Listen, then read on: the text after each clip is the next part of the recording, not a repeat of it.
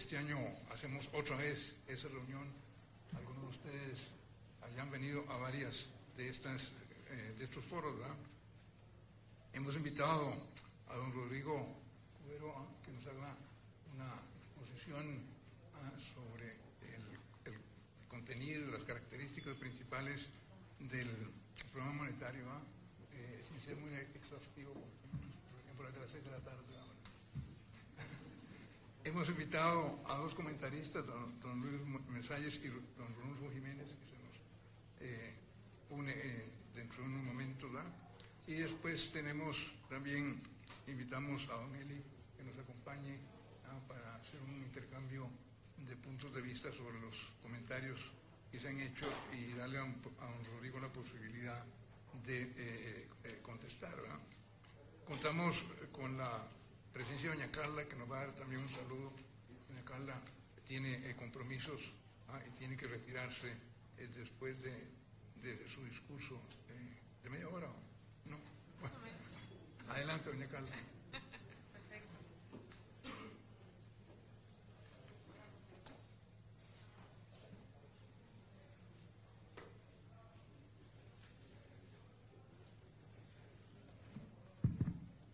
Buenas tardes placer, eh, pues de como siempre, acompañarlos eh, a la Academia de Centroamérica en este tipo de eventos, que realmente pues la convocatoria, como siempre, eh, muy buena. Estimado don Rodrigo Cubero, muy buenas tardes, presidente del Banco Central, don Eduardo Lizano, presidente de la Academia de Centroamérica, don Luis Mesalles, don Ronulfo, que nos acompaña en el público y que por ahorita se nos une, y a los panelistas que se incorporan en el transcurso de la tarde. A todos muy buenas tardes y a ustedes los presentes pues también. Durante esta conferencia realmente pues es, la expectativa de todos y el panel que vamos a desarrollar durante la tarde. Vamos a comprender con más profundidad este, y detalle lo que nos espera este nuevo año, este, este 2020. Por lo menos es la expectativa, me parece que de la mayoría de los que estamos aquí presentes. Nosotros en Deloitte, como ustedes bien saben, nos dedicamos al, sector, estamos enfocados al sector servicios, el tema de consultoría eh, en diversas materias es, el fuerte de nosotros, donde este, pues de una u otra forma analizamos distintos, distintos campos y hemos visto en estos últimos dos años realmente eh, los retos que han tenido los empresarios, dos años sumamente complejos, donde eh, la mayor demanda y los esfuerzos han, han estado enfocados eh, pues de lleno al tema de la reforma fiscal y de poner en marcha todos los procesos que eso conlleva dentro de las empresas. Eh, procesos que de una u otra forma han, implicado a lo interno de las empresas incorporar tecnología en sus operaciones. Me, imagino que el reto este, de todos en este, en este nuevo año, eh, todo lo relacionado con temas de tecnología, optimizar procesos, eh, orientar el talento y enfrentar de una u otra forma y mapear todos los riesgos pues, que conlleva y que ha conllevado el tema de, de la implementación de la reforma fiscal, pues la cual todos sabemos que entró en vigencia desde el pasado julio del 2019. Como saben, me imagino, yo trabajo en el área de impuestos de Deloitte, me he desempeñado como socia de, dicha división y uno de los retos de nosotros, eh, asesores de Deloitte, eh, y además eh, de una u otra forma el compromiso que hemos manifestado no solo con nuestros colaboradores, sino con nuestros clientes y con el, con el país, orientado mucho a la implementación de la reforma. y creemos y estamos convencidos claramente de que la reforma fiscal tendrá un impacto positivo en el mediano y en el largo plazo, eh, que lo vamos a ver reflejado mucho en el tema de las finanzas públicas. Sin duda, el IVA este, pues va a traer recursos frescos a las arcas del Estado, así como el tema de, o el nuevo capítulo 11 de ganancias de capital.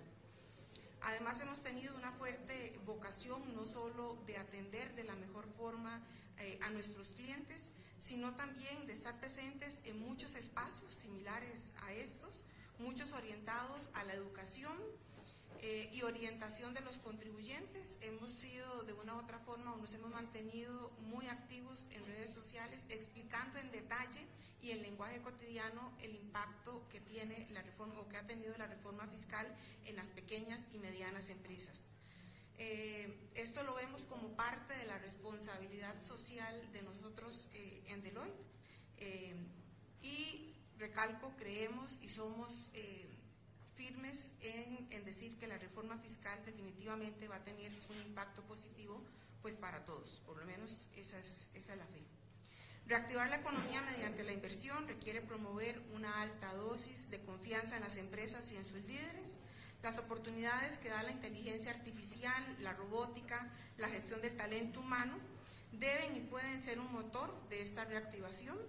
Como asesores en estos campos tenemos evidencia clara del impacto directo que generan estas acciones en las empresas. Lo hemos visto ya puesta en marcha, eh, no solamente aquí en Costa Rica, sino en diferentes países de la región, donde también de una u otra forma los temas eh, fiscales son convulsos. En este momento eh, México está pasando por una reforma fiscal muy, muy agresiva, que probablemente nosotros veremos alguno de esos cambios en el mediano o corto plazo.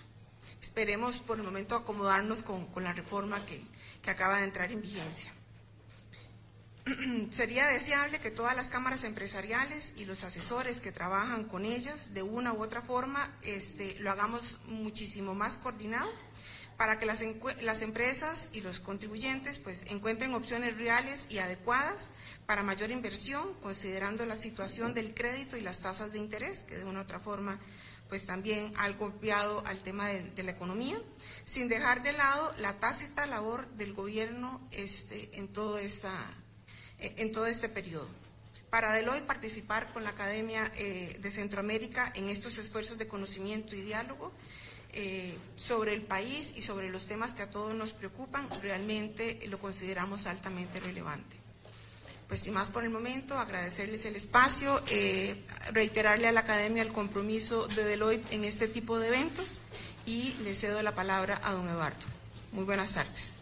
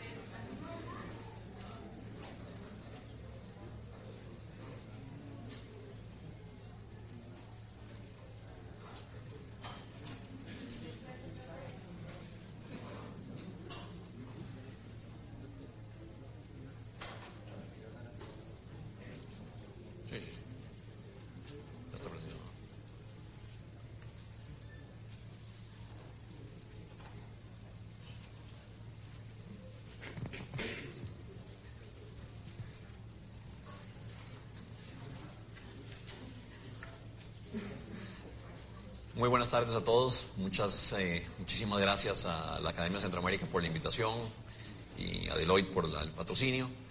Eh, muchas gracias a ustedes también por su presencia. La verdad, muy, muy honrado tener el, salón así de lleno y, bueno, espero que sea una conversación agradable para todos. Ciertamente voy a estar muy interesado en la sesión de preguntas y respuestas. Vamos a tener mucho de qué hablar.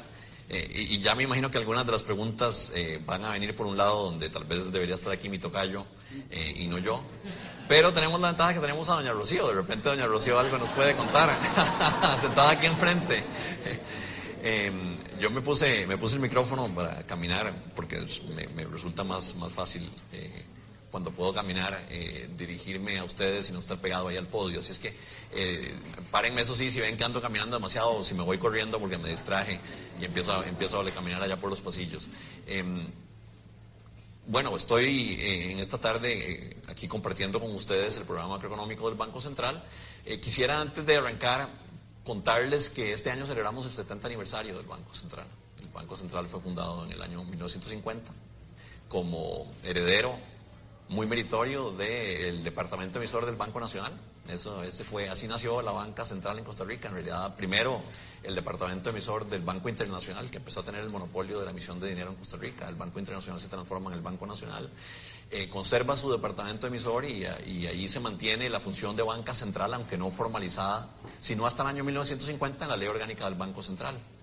Entonces cumple ya 70 años nuestra, queridísima institución.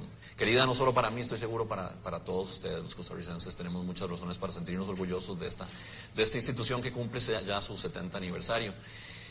Y, contarles también que, bueno, en el programa macroeconómico lo que hacemos en, en, en, los eneros y también en sus revisiones en los julios de cada año, según dispone la ley orgánica del Banco Central, es hacer una, hacer una toma de pulso de la economía internacional y nacional para entender el contexto, eh, situarnos en el contexto macroeconómico, doméstico e internacional, y con base en eso hacer una serie de proyecciones hacia, hacia los siguientes dos años, para los siguientes dos años, en cada ejercicio macroeconómico eh, de, programa, de programa macroeconómico del Banco Central proyectamos a dos años adelante, y también con base en eso hacer una toma de postura en política monetaria. Eso es básicamente en lo que consiste un programa macroeconómico. En el programa macroeconómico no hacemos una revisión de todas las políticas del Banco Central. El Banco Central, además de la política monetaria y cambiaria, por supuesto está involucrado en la política financiera, tiene un rol en el mantenimiento de la estabilidad financiera del país y también en la búsqueda de la eficiencia del sistema financiero, así lo establece la ley orgánica del Banco Central. Y, por ejemplo, en eso hemos venido desarrollando con tremendo éxito el, todo el sistema electrónico de pagos en el país, ¿eh? el SIMPE, que es un motivo de orgullo para el país. Eh, nos vienen a, visitar desde el, exterior para ver cómo es que funciona este SIMPE que ha dado tanto de qué hablar, porque es realmente una maravilla. En Costa Rica estamos acostumbrados a hacer transferencias eh, interbancarias a bajo costo y en tiempo real. Yo viví mucho tiempo en Estados Unidos, allá es carísimo hacer una transferencia interbancaria. Tanto es así que la gente no usa los bancos, terminan haciendo transferencias vía PayPal o Venmo. Eh, en Costa Rica casi que de alguna forma damos por sentado el SIMPE, pero es un éxito es una historia de éxito y es una historia de éxito que tiene que ver con un campo importantísimo, lo que hace el Banco Central. En el programa macro no hablamos de SIMPE, no hablamos de estabilidad financiera, en el sentido de que eh, no, hacemos un repaso de todas las políticas que estamos siguiendo en estas materias. Es un poco para referirme a algo que, eh, que decía un comentarista el año pasado justamente en este foro, eh, que nos atacaba, nos criticaba un poco el programa macroeconómico, porque decía que era una barbaridad que en el programa macro no nos hubiéramos referido a todos esos campos de acción del Banco Central. Bueno, la razón es esa el programa macroeconómico tiene un, un objetivo, es un objetivo relativamente acotado, limitado. No, no, no hacemos un repaso de toda la política eh, económica del Banco Central, ni mucho menos del país. Pues contarles eso para entender lo que es y lo que no es el programa macroeconómico. Y entonces, con base en lo que, en lo que sí es el programa macroeconómico, organizamos nuestra presentación en, una, en un análisis del contexto macro en el año 2019, tanto a nivel internacional como a nivel nacional, para pasar a ver las perspectivas macroeconómicas y los objetivos y medidas de política en materia monetaria y cambiaria por parte del Banco Central. Y también cerramos con un análisis de los riesgos que vemos alrededor de las proyecciones para los años 2020 y 2021. ¿Qué pasó en la economía internacional el año pasado? Bueno, básicamente un enfriamiento significativo del ritmo de actividad económica. la actividad económica mundial pasó de crecer a un, de un 3,6% en el 2018 a un 2,9% en el 2019. Y esto mucho tuvo que ver con las tensiones comerciales que se dieron el año pasado, en particular las tensiones entre los Estados Unidos y la China y también alrededor, las tensiones alrededor y la incertidumbre alrededor de la salida del Reino Unido de la Unión Europea, el llamado Brexit, que ya se, está, ya se materializó formalmente, aunque todavía queda que el Reino Unido y la Unión Europea se pongan de acuerdo sobre los detalles específicos de, esa salida, pero ya, ya se concretó, como saben ustedes, el último día de enero. Eh, y contemplamos algunos con mucha tristeza, otros con júbilo, eh, ese evento histórico, sin duda. Pero lo, importante es que en estos, en, estos dos eventos, los efectos que se desataron no se dan como consecuencia sobre todo del de, eh, impacto de las medidas arancelarias, en el caso de los Estados Unidos y la China, eh, sino en ambos casos, eh, esas tensiones comerciales entre Estados Unidos y la China y el caso del Brexit, como consecuencia de la incertidumbre que generan en el público como consecuencia de la incertidumbre que generan en todos los agentes económicos, en los mercados financieros, en los inversionistas, en los consumidores en última instancia, y el efecto negativo que eso tuvo en la demanda agregada, en el consumo y la inversión privados. Eh, y eso, por supuesto, es algo que, resuena en nuestras mentes, porque la incertidumbre también se asentó en Costa Rica en los años de 2017-2018 alrededor de la situación fiscal y eso ha tenido sin duda un, impacto enorme sobre la actividad económica costarricense, ahora lo vamos a ver. Pero eso fue básicamente el detonante de esa desaceleración que vimos. Eh, el resultado de esa incertidumbre fue ese menor dinamismo en la actividad, eh, en la demanda agregada mundial, y, como consecuencia de ello tuvimos una reducción en los precios de las materias primas internacionales. Esto eh, fue un beneficio para Costa Rica, porque a pesar de que nos golpea, por supuesto, eh, la reducción del crecimiento económico mundial, siendo Costa Rica una economía muy abierta al comercio internacional como lo somos y dependientes del comercio internacional, pero al menos ese menor ritmo de crecimiento económico redundó en una reducción en los precios de las materias primas, incluyendo el petróleo, y eso nos beneficia a nosotros como importadores de materias primas que somos. Y también influyó ese menor ritmo de crecimiento no solo en menores precios de materias primas, sino en general en una menor tasa de inflación en las economías mundiales, incluyendo las de nuestros socios comerciales. Aquí es importante mencionar, y esto tal vez es una discusión para las preguntas y respuestas, que la inflación a nivel mundial ha venido teniendo movimientos a la baja ya en, una forma bastante sostenida. Primero, mm, se especulaba que pudo haber sido como consecuencia inmediata de la crisis financiera mundial eh, y que había un problema de demanda agregada, el estancamiento secular, le llaman un economista muy conocido, Larry Summers, y hay todo un debate alrededor de esto, pero en general lo que hemos visto es que se da en los 2010, en la década que algunos dicen terminó el año pasado, en realidad no es cierto eso, terminaría este año, pero bueno, el tema es que la década de los 2010 eh, lo que se vio realmente fue una continuación de lo que venía dándose ya desde alrededor del 2000, incluso antes, que es el impacto que ha tenido la globalización sobre los precios internacionales y básicamente una presión a la baja. Como consecuencia primero de la entrada de China a la Organización Mundial del Comercio, que hace que se vuelva mucho más competitivo el ambiente para los productores de bienes, no tanto los de servicios, pero sobre todo los de bienes, la globalización de, los, de las transacciones comerciales en bienes. Eh, y después eh, a esto se le une, porque ese fenómeno está muy presente todavía, se le une también la revolución tecnológica, eh, el efecto Amazon, que le llaman algunos, donde se da cada vez más comercio intra y transfronterizo a nivel de Internet. Y con eso se derriban un montón de barreras no solo logística, sino también en términos de, competitividad que hacen que los precios tiendan significativamente a la baja. Por supuesto que además la tecnología ha ayudado a traer a la baja los precios de los, bienes tecnológicos también, los teléfonos celulares, las computadoras, las pantallas planas, etc. Todo eso ha generado una presión secular, es decir, bastante sostenida ya alrededor de dos décadas a la baja en los precios internacionales. Pero encima de eso tenemos ahora un fenómeno cíclico, y es que la economía mundial se está enfriando. Entonces, realmente la inflación en el mundo está baja. Ahí básicamente estamos mostrando el crecimiento económico de los diferentes segmentos de la economía mundial, donde la economía mundial básicamente muestra esta, esta reducción de que hablaba antes del 3,6 al 2,9, había crecido en 3,8% en el 2017 y realmente este 2,9 es una desaceleración significativa en relación con los niveles que había mostrado la economía mundial hasta hace poco. Y como vemos en esta gráfica, esa desaceleración vino dado tanto por la desaceleración del ritmo de crecimiento de las economías avanzadas, aquí abajo, que llegan a un punto realmente eh, bastante eh, deprimido de crecimiento en relación con años recientes, sino también de las economías emergentes. Y aquí influye también, entre otras cosas, la desaceleración de la economía china. No ha sido una desaceleración muy marcada, pero sí es una desaceleración ya sostenida de varios, de varios años. Y como consecuencia de eso, en términos de promedio ponderado, nuestros socios comerciales también crecen a una tasa mucho más lenta en el 2019. Este, este, esta, línea roja acá, no sé si se distinguen bien los colores de atrás, pero esto, esto se supone que es rojo, em, eh, muestra ya una caída importante en relación sobre todo con el 2017. Ese es el promedio ponderado de crecimiento de nuestros socios comerciales, ponderados por su participación en nuestras exportaciones, porque en última instancia aquí lo que importa es cuánto estos países, estos socios comerciales nuestros nos están comprando de nuestras exportaciones. Y la capacidad de compra o el ritmo y el vigor de esas compras depende también de su crecimiento económico. Entonces, lo que hacemos es estimar el, promedio ponderado, ponderado por el peso de esos países en las exportaciones, para ver cuánto están creciendo en promedio ponderado nuestros, nuestros socios comerciales. Y como vemos, el, el cuadro no es del todo bueno.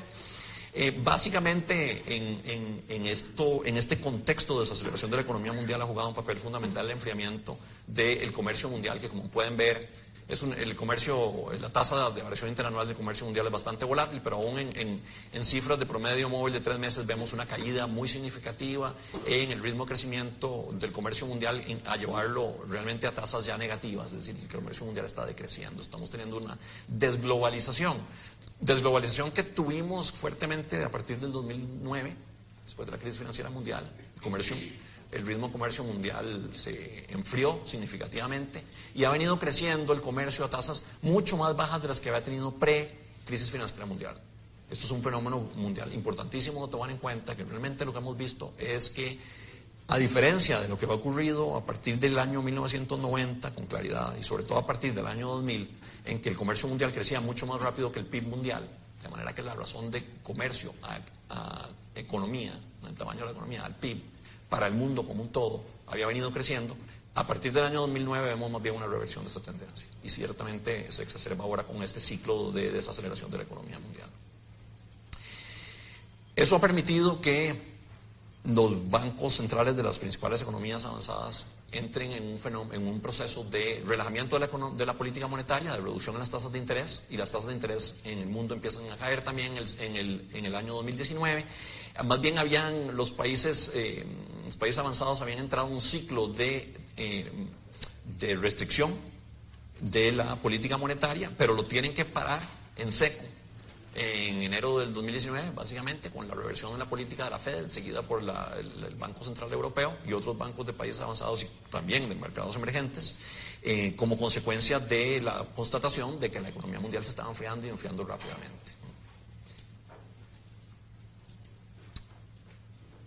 Para Costa Rica, como decíamos antes, eh, todo este cuadro es un cuadro preocupante, por supuesto porque somos muy dependientes del comercio internacional. Afortunadamente somos en una economía muy abierta, eh, tenemos un mercado muy pequeño como para pretender crecer solo a, punto de mercado interno, de manera que es muy importante el proceso de apertura comercial internacional que ha tenido Costa Rica desde mediados de la década de los 80, lo que le debemos una enorme gratitud por siempre los costarricenses a don Eduardo Lizano, que está ahí sentado, que desde el Banco Central impulsó la apertura comercial de Costa Rica. Eh, y algunos se preguntarán, ¿y qué tiene que ver el Banco Central con eso? Bueno, pregúntenle a don Eduardo, pero tiene, que, tiene todo que ver, tiene todo que ver, porque Costa Rica ha logrado estar donde está y estamos, entre otras cosas, en una posición muy privilegiada de diversificación, no solo de productos, sino también de mercados.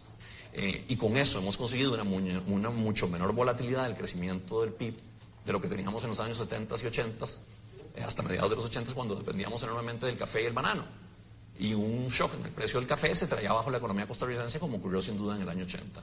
Entonces esa diversificación que hemos logrado en, buena parte gracias a don Eduardo eh, nos ha permitido tener mucho menor volatilidad del, crecimiento. Pero bueno, eh, el tema es que cuando se enfría la economía mundial a nosotros no nos va muy bien, pero al menos pescamos un rédito que que compensa parcialmente, pero nunca completamente, esos efectos negativos y son que los términos de intercambio tienden a mejorar para nosotros, porque somos importadores de materias primas y en particular de petróleo, y eso es justamente lo que se da en el año 2019, cuando mejoran los términos de intercambio de Costa Rica como consecuencia del de la caída del precio del petróleo en relación con años anteriores. Y esto tiene que ver mucho con la desaceleración del ritmo de crecimiento mundial, por supuesto. ¿Qué pasó en la economía nacional? la producción evidentemente se enfrió. El, crecimiento económico en estimación preliminar del Banco Central para el año 2019 como un todo cerró en 2,1%. Teníamos una proyección del 2,2% en julio, de manera que no cerramos mucho, mucho por debajo. Básicamente, eh, sí la pegamos en julio, pero no la pegamos en enero. Ustedes recordarán, los que recuerdan, eh, que nosotros teníamos en enero del 2019, con la, la programación macroeconómica inicial, una proyección del 3,2% para el año 2019 como un todo.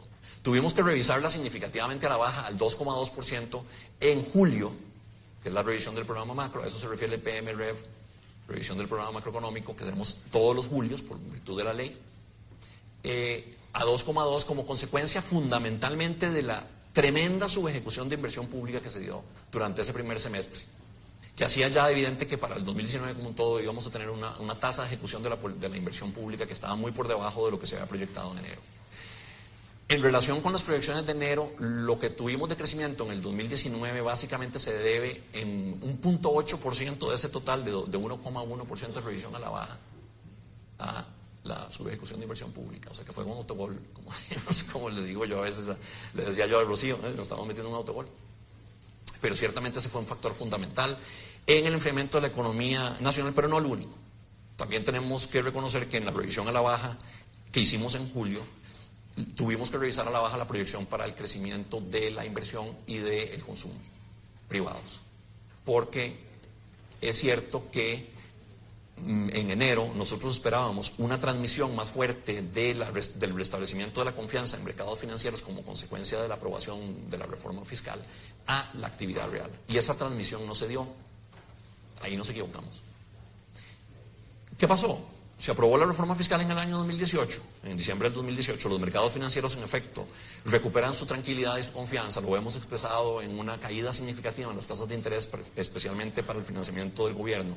Lo hemos también expresado en un fortalecimiento del colón que deshace básicamente toda la depreciación que se, o sea, recupera la posición que tenía antes de la depreciación enorme que había sufrido el, tipo cambio en el último trimestre del año 2018. Pero esa recuperación de la confianza que vemos en mercados financieros y cambiarios no se transmite a la demanda real de inversión y consumo. ¿Por qué?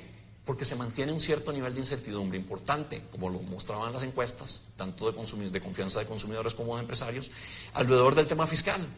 Y ahí sí también reconozco, nos equivocamos en el Banco Central. Nosotros pensamos que sí iba a haber una transmisión más importante a consumo e inversión, pero eso no se dio porque los empresarios y los consumidores, nos siguieron diciendo en las encuestas, mantenían un nivel de incertidumbre sobre ya no tanto la sostenibilidad de las finanzas públicas, porque estaban votando con los pies en el mercado financiero y claramente invirtiendo en el gobierno, otra vez, cosa que no hicieron en el 2018, eh, sino sobre cómo la reforma fiscal iba a afectarles a su situación económica particular, sean consumidores o en particular las empresas. ¿Cómo me va a afectar el IVA? ¿Cómo me van a afectar las nuevas disposiciones de impuestos sobre la renta? Esa incertidumbre se mantuvo ahí durante el primer semestre del 2018, sin lugar, del 2019, sin lugar a dudas, y afectó el ritmo de, la inversión y también del consumo en alguna medida, con lo cual la revisión a la baja que hicimos en julio tuvo muchísimo que ver con eh, la subejecución de inversión pública, pero algo también que ver con el menor ritmo de la inversión privada, del consumo privado en relación con lo que habíamos proyectado.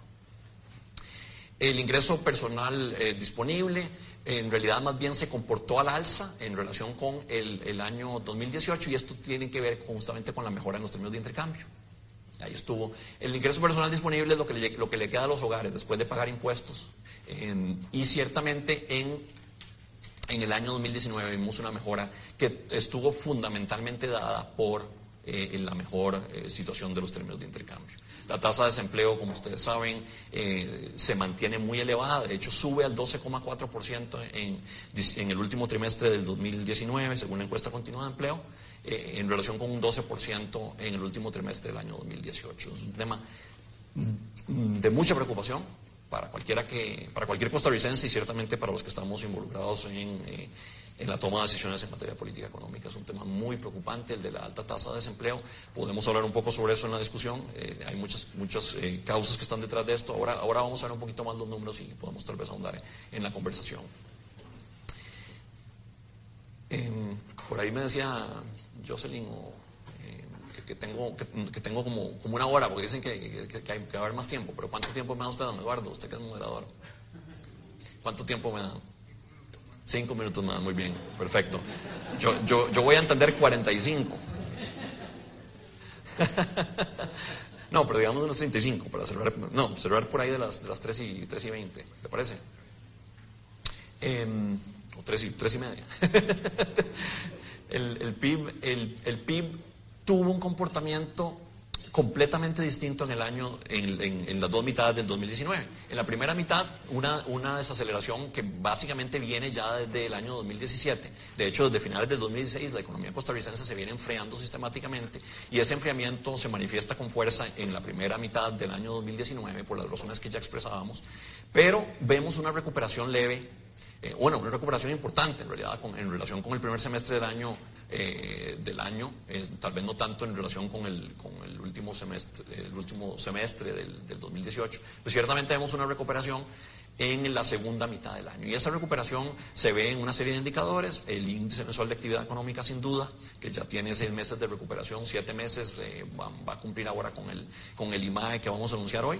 Este, así, que, así es que ciertamente hay un proceso ya sostenido de recuperación de la, actividad económica y eso permite que cierre el año mm, con un crecimiento del 2,1% como un todo, como, como ya veíamos. Son dos mitades muy diferentes, ¿no? Y el proceso este de recuperación sí ya se ve sostenido con una base relativamente amplia ¿Qué contribuyó a la desaceleración para el 2019 como un todo? Bueno, hablábamos, hablábamos del tema de la subejecución de inversión pública. Vamos a ver si aquí logro ver los colores. Eh, la inversión, esta es la, me parece que, es que estos colores son un poquito truculentos. Demanda externa neta se cae o se contribuye negativamente en el, en el año 2019 en relación con el año anterior. Aquí básicamente eh, tenemos un cierto nivel de enfriamiento de, la, de, la, eh, de, las exportaciones, sobre todo en la primera parte del año, las exportaciones del régimen definitivo, no las de zona franca. Em, bueno, estos son los inventarios. La inversión pública, como vemos, sí cae significativamente después de un año que de por sí había sido negativo. La mm, inversión privada también cae. Aquí este comportamiento a la baja de la inversión privada es, para nosotros sí eh, un efecto no previsto en enero. Eh, sí prevíamos una inversión privada relativamente eh, estable, pero no cayendo. El, el, consumo del gobierno más bien rebota. Aquí esto es a pesar de la reforma fiscal y nosotros lo hemos dicho, mucho de esto tiene que ver con el efecto rebote de la huelga. Recordemos que en el 2018, en el momento, con la huelga en los sectores de educación y salud, los sectores de educación públicas, el consumo sufrió golpe desde el punto de vista nacional. Porque a pesar de que todos estos funcionarios de la salud y la educación públicas, no prestaron sus servicios. En cuentas nacionales eso quiere decir que no se puede, no se puede contabilizar eso como parte de la actividad económica nacional. Se abrió un hueco. Ese hueco nosotros dijimos en el tanto no se den huelgas en el año 2019 va a implicar un efecto rebote. Ese efecto rebote estaba ahí. Parte de la recuperación económica que vemos en el 2019 tiene que ver con el rebote por la ausencia de huelgas, eh, por un efecto meramente contable. Y esto tenemos que ser transparentes, pues lo hemos dicho así desde el principio insistimos en ese punto, que parte de eso, esto no tiene que ver con, eh, tanto con el comportamiento fiscal como con simplemente el efecto de rebote por la ausencia de huelgas, este tema del aumento en el consumo del gobierno general. Y está el consumo de los hogares que también se enfría. Entonces, em, em, la, inversión pública, la inversión privada y el consumo de los hogares se enfrían en el año 2019. Compensa algo el rebote eh, por el consumo general del, gobierno. Em, y esto es por semestres, no me voy a tener demasiado aquí. Aquí está por actividad económica, el crecimiento económico nosotros hemos visto y hemos insistido en, que ese proceso de recuperación que, hemos, que se ha dado a partir de la, segunda mitad del año 2019 está empezando a alcanzar ya una amplia base. Básicamente cubre todos los sectores con la excepción del sector construcción. Pero cuando vemos el 2019 como un todo y lo comparamos con el 2018, sí vemos que eh, básicamente esa, esa desaceleración importante en el 2019 se, vino, se vio dada por casi todos los sectores. Casi todos los sectores tuvieron un crecimiento menor. Aquí ven 2018, aquí 2019. Eh, prácticamente todos los sectores tuvieron un crecimiento menor en el 2019 que en el 2018, excepto el el sector de los servicios, básicamente de servicios de exportación, servicios empresariales, servicios financieros, tuvieron un mejor año en el 2019 que en el 2018.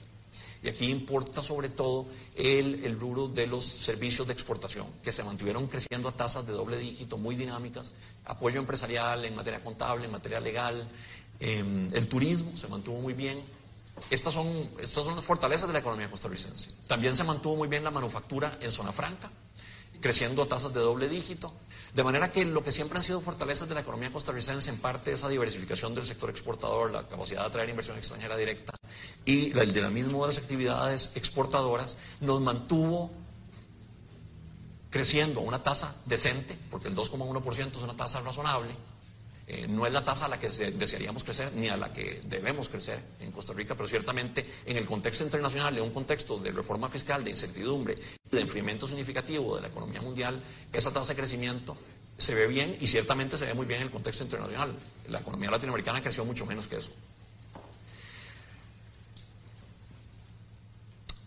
El desempleo es la historia más preocupante del 2019. Hay muchas historias preocupantes, ciertamente, pero esta es la cifra que más golpea porque ah, tiene mucho que ver con el bienestar de las familias costarricenses. Y si vemos ese aumento aquí en la tasa de desempleo a un 12,4%, eh, que si le sumamos los desalentados nos da una tasa de, desempleo ampliado del 14% en el último trimestre del año 2019, que realmente son tasas muy altas y más altas de lo que hemos visto recientemente. Ahora bien, en, años recientes hemos visto que el desempleo se ha mantenido, años recientes no, en los últimos 10 años hemos visto el desempleo fluctuar entre el 8 y el 12%. Inicialmente, antes del 2017-2018, eh, fluctuar entre el 8 y el 10%. O sea que tenemos una tasa de desempleo estructural, es decir, de largo plazo, ya muy alta. A eso se le suma que tenemos un enfriamiento significativo de la economía costarricense y entonces al componente estructural del desempleo se le suma en los últimos dos años un componente cíclico que lo lleva al 12%.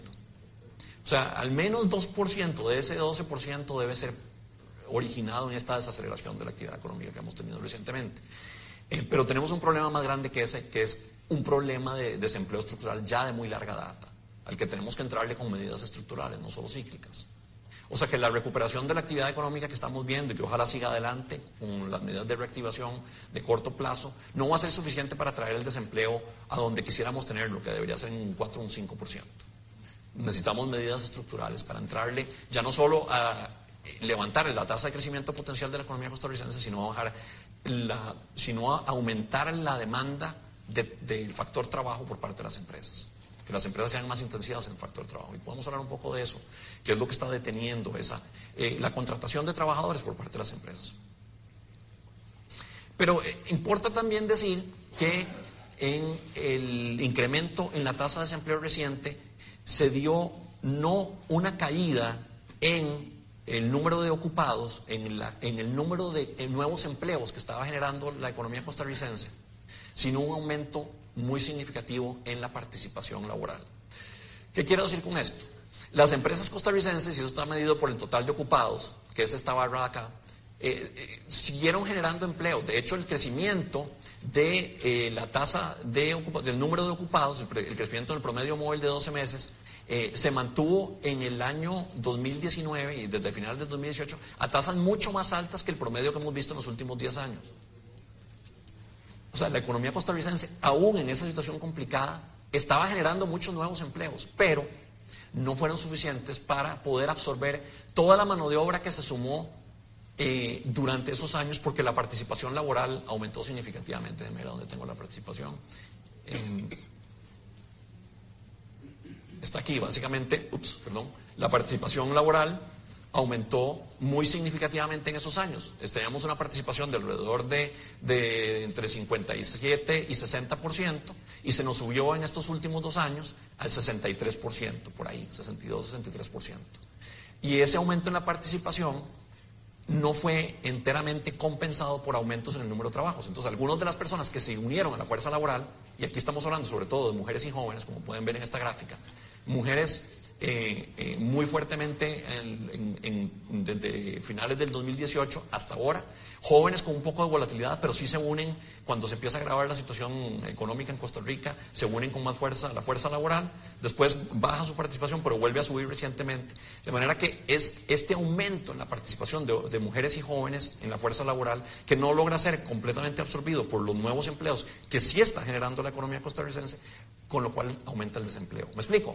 Es muy enredado todo esto. Pues eso es lo que tenemos. Entonces, es un cuadro, digamos, mm, de claroscuros. ¿no? es, no es enteramente oscuro, eh, porque del, del, aumento en el desempleo al menos hay que rescatar que no se ha debido a una caída en la tasa de ocupación. Se han venido aumentando el número de empleos que genera la economía costarricense. Lo que pasa es que aumentó muy fuertemente la participación laboral y aquí hay que preguntarse por qué. Y yo sí creo que la razón de esto no es buena. Yo sí creo que eh, aunque por supuesto que nos satisface ver un incremento en la participación femenina en la fuerza laboral, porque tenemos en Costa Rica una tasa de participación femenina que no se compadece ni con nuestro nivel de desarrollo económico ni con nuestra cultura, eh, es muy baja, es realmente muy baja. Tenemos un nivel de participación femenina que el señor ministro de Hacienda compara con los países musulmanes. Eh, es cierto, tenemos tasas muy bajas. Eh, pero mm, a pesar de que eso de alguna manera nos alegra ver ese aumento de participación, habría que preguntar por qué. Y, una explicación muy plausible, aunque para esto es, habría que hacer una investigación más, más, eh, más pero una explicación muy plausible y posiblemente es la explicación de por qué aumenta tanto la, participación laboral en un momento tan, tan difícil para la economía costarricense, es simplemente porque salen a buscar empleo porque los ingresos del hogar no alcanzan. Y lo mismo posiblemente para los jóvenes, lo cual preocupa. En el caso de los jóvenes particularmente, porque si se están uniendo a la fuerza laboral a costa de dejar las aulas, sean las de secundaria o las universitarias, esto puede tener un impacto no solo ahora, sino en el crecimiento de mediano y largo plazo en Costa Rica. Entonces, estas, estas cifras tienen, como digo, buenas y malas noticias. La buena es que la tasa de ocupación se mantiene creciendo, Costa Rica todavía puede generar fuentes de empleo, pero la mala es que la gente se está incorporando a la fuerza laboral, posiblemente porque no tienen suficientes ingresos en el hogar y como consecuencia de eso estamos teniendo un aumento en la tasa de desempleo. La balanza pagos, eh, básicamente aquí la historia rápidamente es que la cuenta, el déficit de cuenta corriente se redujo. Aquí el, principal componente de esta historia es que se reduce la demanda de importaciones como consecuencia de la desaceleración económica en Costa Rica. Em, la inversión extranjera directa se mantiene relativamente eh, fuerte, flujos de inversión extranjera directa de 4,1% del PIB en, relación con 4,6% en el 2018. Sí hay una reducción, incluso una reducción en relación con lo que habíamos proyectado en julio, pero son tasas que a nivel internacional se mantienen muy, muy altas. Básicamente, veamos, perdón, ahí están los componentes, ¿dónde está?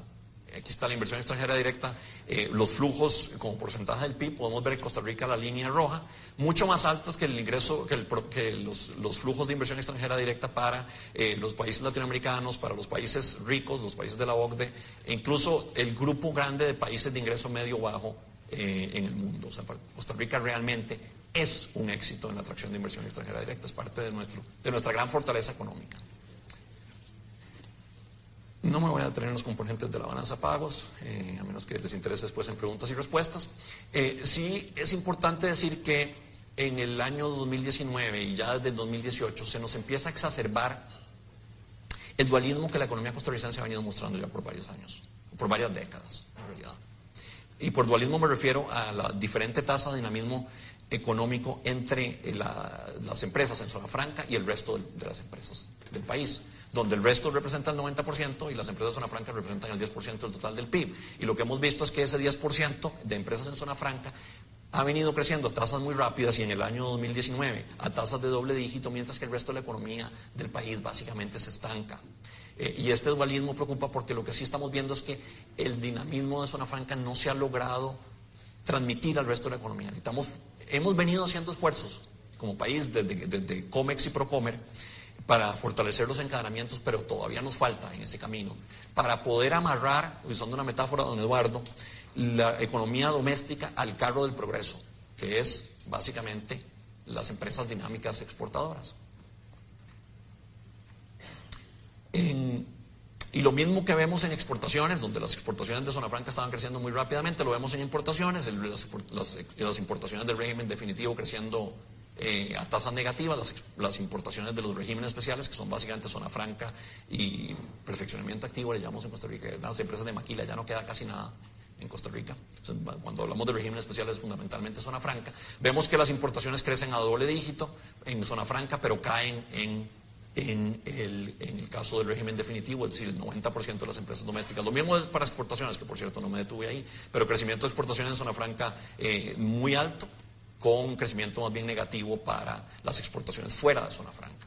Aunque hay alguna recuperación en una, en una parte del año, esta es la variación trimestral anualizada, nosotros hemos enfatizado esa recuperación que estábamos viendo en las exportaciones del régimen definitivo, ya no la estamos viendo, se paró el impulso que traían las exportaciones del régimen definitivo, cosa que preocupa, eh, porque entonces la recuperación económica que hemos visto hasta ahora, que ha venido impulsada por la recuperación del régimen definitivo, que estaba muy, muy estancado, donde Zona Franca se mantiene muy dinámico, pero el régimen definitivo empieza a recuperar, aquí preocupa que las exportaciones del régimen definitivo están perdiendo otra vez dinamismo. Claro que el régimen definitivo es mucho más grande que las exportaciones del régimen definitivo.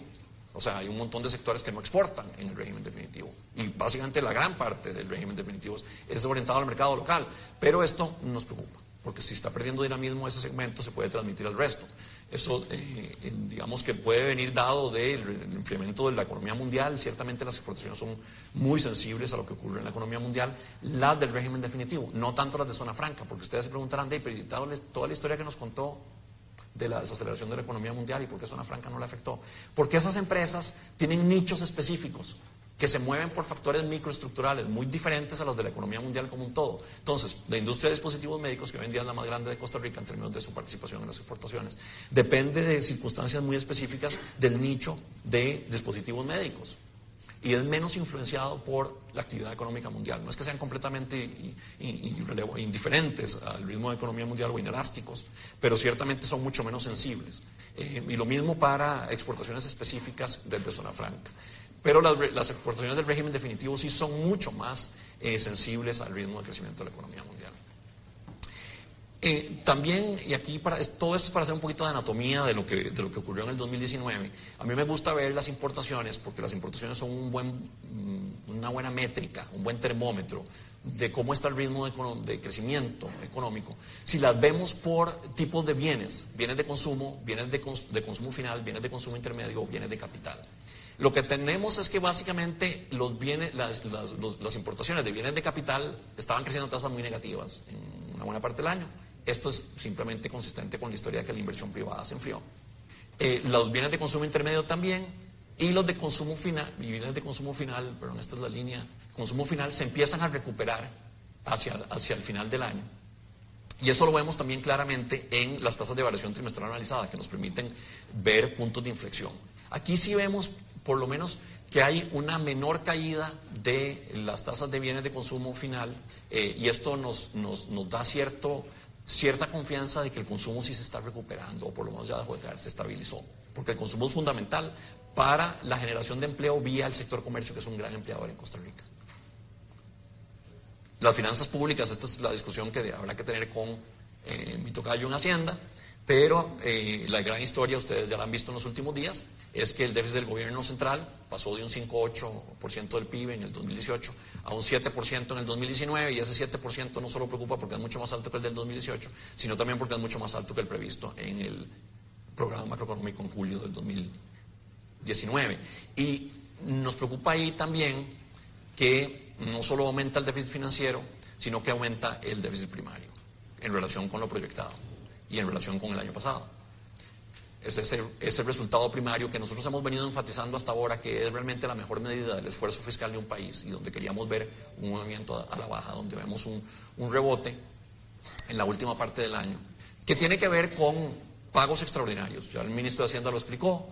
tiene que ver con pagos extraordinarios que tuvieron que hacer en, el último, en la última parte del año. Eh, en parte, eh, las transferencias a Habdeba, eh, bueno, esas no fueron en la última parte del año, pero se hicieron en la, segunda mitad del año. Eh, pero muy importante aquí eh, el pago al Banco de Costa Rica, como consecuencia de una, mm, un compromiso que había adquirido el gobierno en el proceso de, absorción del Banco Costa Rica por parte del Banco Costa Rica del Banco Crédito Agrícola de, Cartago, el pago a la Corporación Andina de Fomento, que se tuvo que hacer como un gasto, se tuvo que reflejar como un gasto en el, en el, en el presupuesto, a pesar de que, digamos, en términos contables, la capitalización de una entidad representa un cambio de activos, ¿no? debería estar por debajo de la línea, no debería ser un, gasto, pero bueno, la Contraloría sí nos obligó a ponerlo. Tanto al gobierno, que tuvo que capitalizar el Banco Central para que nosotros capitalizáramos a la CAF, porque la Asamblea Legislativa así lo quiso, como nosotros. Eh, tuvimos que hacer un presupuesto extraordinario para manifestar en él el gasto que, según la Contraloría, implicaba la capitalización de CAF por parte del Banco Central. Pero bueno, eso no se preveía que se fuera a contabilizar como un gasto y hubo que hacerlo, fue inesperado. Y fundamentalmente, una las transferencias a CONAVI para efectos de, de inversión pública, que eh, sí tenemos ahí básicamente el peor de los dos mundos en el 2019, porque se da la transferencia que hay que reflejar para efectos fiscales eh, y un aumento significativo en el gasto capital que ustedes pueden ver aquí en relación con el 2018, pero no se ha dado todavía, la mayor parte de esa inversión no se ha ejecutado. Eso está en las cuentas fiscales, pero no está en la actividad real. La actividad real, esperemos, se va a dar en el 2020. El gasto ya se reflejó. O sea, el 2020 podría reversar esa situación. Podríamos tener inversión pública que no se va a ver reflejada en los números fiscales. Pero esa es básicamente la historia. Hay gastos extraordinarios que explican ese movimiento, pero el movimiento en sí preocupa porque ha generado también una cadena de reacciones, incluyendo mercados internacionales y, por supuesto, la rebaja de la calificación de deuda por parte de Moody's el día de ayer. Em, no me voy a detener realmente en, la anatomía del problema del proceso tributario. Sí, sí me importa resaltar el hecho de que en el año 2019, como consecuencia de los esfuerzos realizados desde el inicio por eh, la señora ministra, ex ministra de Hacienda aquí sentada, doña Rocío, eh, las necesidades brutas de financiamiento lograron financiarse, que se mantuvieron altas, porque el déficit financiero siguió siendo alto para el gobierno, no es mucho más alto de lo que se proyectaba originalmente. Eh, a pesar de que se mantuvieron altas, se financiaron al menos en una parte con financiamiento externo y esto logró bajar el peso del gobierno en el mercado doméstico. El porcentaje total del financiamiento del, del del gobierno y las necesidades de amortización, o sea, las necesidades de revencimiento de, pago, de revencimiento de deuda, eh, que el gobierno tuvo que financiar en el mercado doméstico fue mucho menor que en años anteriores y eso le puso menos presión a las tasas de interés domésticas. Con eso se logró reducir significativamente la tasa de interés y en general vimos en todos los plazos y en las dos monedas, en colones y en dólares, una reducción de entre 300 y 400 puntos básicos para los, eh, las operaciones de financiamiento del gobierno durante el año 2019. Un gran éxito desde el punto de vista financiero eh, que le debemos a doña Rocío, como muchas otras cosas que le debemos a ella. Este, y ciertamente eso permitió eh, que el costo marginal y, medio de la deuda eh, del gobierno cayera significativamente durante el año 2019. Inflación, para cerrar el 2019 y pasar a las proyecciones rápidamente, que es al final posiblemente algo de lo más importante para esta conversación. La inflación mostró una tendencia secular hacia la baja. O sea, secular, no, no haber usado ese término, una tendencia sostenida a la baja. No, es que sea de, varias décadas y sigue efectivamente no de siglos, pero ciertamente una tendencia muy sostenida, muy, muy, muy claramente eh, manifiesta en los números hacia la baja. Y esto lo vemos nosotros con más claridad, lo vemos, nosotros me refiero a nosotros en el Banco Central, porque si bien es cierto, nosotros habíamos previsto que el impacto de la introducción del IVA sobre la inflación, que se iba a dar en julio y agosto, eh, iba a ser como entre el punto 5 y punto 7% en esos meses, sí se dio, en lugar de mantenerse durante todo el siguiente año, que era lo que uno esperaría simplemente por términos aritméticos, porque hay un cambio en el nivel de precios, entonces mientras uno mide la tasa de variación de esos niveles de precios por en términos interanuales por todo el siguiente año, va a seguir viendo reflejado ese incremento, esa gradita en el nivel de precios a pesar de que esperábamos que se diera por todo un año, sí se dio el cambio en, julio y agosto cuando entra el IVA, pero empieza a caer inmediatamente la inflación. A, partir de septiembre cae muy significativamente la tasa de inflación. Y cae no solo la tasa de inflación general, sino la tasa de inflación subyacente. Y esto sí sugiere que esas que hay presiones desinflacionarias en la economía que vienen dadas por dos fuentes fundamentales. Primero, una brecha negativo, es decir, Costa Rica está creciendo a tasas menores que su potencial, con lo cual se está abriendo una, una capacidad ociosa en la economía en relación con la capacidad instalada que tenemos. Y segundo, tenemos una brecha de desempleo. El desempleo está muy por encima de donde debería estar para estabilizar la inflación. Esto es lo que los macroeconomistas llamamos NAIRU en inglés, por sus siglas en inglés, o la tasa de eh, desempleo consistente con una inflación estable. Eh, de manera que esas dos fuerzas han presionado hacia la baja la inflación. También la presionan a la baja otros dos factores que pueden haber pesado algo, pero me parece que son de, menor, peso. Em, primero, la, menor inflación mundial. Segundo, el tema de que se apreció el tipo cambio nominal durante la última parte, digamos, durante el 2019. Eso también puede haber pesado en esa tendencia desinflacionaria, pero creemos que las fuerzas desinflacionarias eh, por el lado de la economía real, desempleo y, y, tasa de crecimiento fueron más importantes y lo cierto del caso es que cerramos con una inflación por debajo del rango meta. Muy importante para nosotros en el Banco Central es que a la vez que se da esto, las expectativas inflacionarias se anclan en el punto medio del rango meta. Y esto es importante, ¿por qué? Porque esto manifiesta credibilidad en el compromiso del Banco Central con la inflación, con mantener una inflación baja y estable. Y eso nos permite meternos en una eh, política monetaria de mm, relajamiento muy agresiva. Empezamos, la empezamos en marzo del 2019, pero ciertamente muy decidida. En realidad no, no fue agresiva, fue cuidadosa.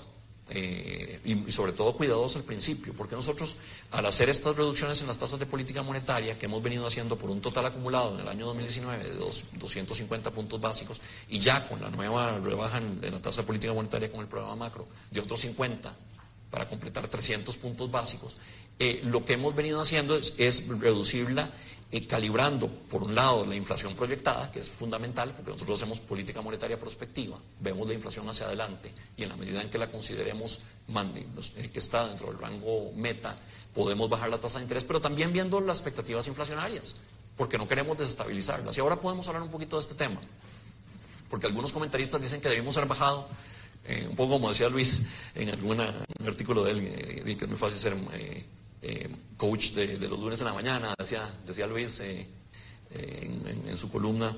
y un poco algunos han dicho que debimos haber bajado las tasas mucho más rápido y mucho más pronto. Claro, eso es muy fácil decirlo después. Lo que, lo que no sabíamos, nadie sabía, era primero cómo se iban a, mantener las expectativas cambiarias. Segundo, cómo se iban a mantener las expectativas inflacionarias de cara a la evolución de la situación fiscal, entre otras cosas.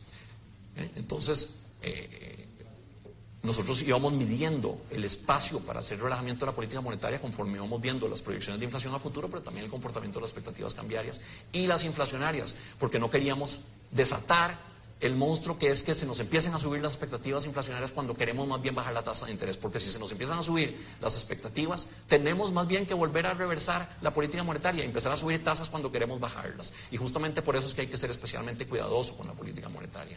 Y así lo hicimos. Pero la redujimos y la hemos venido reduciendo con la intención de estimular las condiciones crediticias y promover la reactivación económica. Redujimos no solo la tasa política monetaria, sino el encaje mínimo legal, ustedes recordarán, solo para operaciones en colones, no para en dólares, con, el fin de estimular el crédito, pero también de promover la desdolarización financiera. Y las tasas de interés, eh, ahí está la tasa de política monetaria, eh, se reduce considerablemente, pero las tasas de interés de mercado no responden en forma proporcional. Sabemos que hay un rezago en la política monetaria, pero la respuesta es más lenta de lo que habíamos previsto. Eh, ciertamente nos, em, nos parece que todavía queda espacio para que los bancos nos ayuden un poco más en esta tarea de bajar tasas de interés. Ahora podemos hablar un poquito de eso, pero claramente nosotros lo que vimos fue que el, espacio eh, que da la reducción en el encaje mínimo legal eh, no se ha aprovechado plenamente, los recursos están básicamente parqueados de vuelta en el mercado integrado de liquidez, ahí tenemos los 350 mil millones de, colones liberados con el encaje mínimo legal, parqueados en el encaje mínimo legal, eh, perdón, parqueados en el mil, solo que ahora les tenemos que pagar intereses y antes no. eso, eso, no nos hace mucha gracia, por eso la jalada orejas al, al sector bancario en el programa macroeconómico. Por supuesto que hay un tema de demanda de crédito. Hay, un, tema de demanda de crédito, los bancos no están pudiendo prestar porque la gente no está pidiendo prestado. Pero nosotros sí creemos que la demanda de crédito no es, no es enteramente inelástica al precio. Es decir, que uno esperaría que si las tasas de interés bajan lo suficientemente, la demanda de crédito también reaccione en algún momento en forma positiva. No es que es completamente eh, irrelevante la tasa de interés para la demanda de crédito. La demanda de crédito ciertamente ha estado afectada, no ha habido apetito por el crédito porque el consumo y la inversión, en particular la inversión privada, no han eh, respondido con la fuerza que hubiéramos querido como consecuencia de la incertidumbre de la que hemos venido hablando. El mercado cambiario tiene un comportamiento eh, básicamente de fortalecimiento en, el, año 2019. Aquí mucha gente ha, venido hablando y hablando de la apreciación del tipo cambio, del, tipo cambio en el 2019. Eh, y esto me parece tan, eh, me parece como tan, eh, honesta, francamente, tan deshonesto desde el punto de vista intelectual.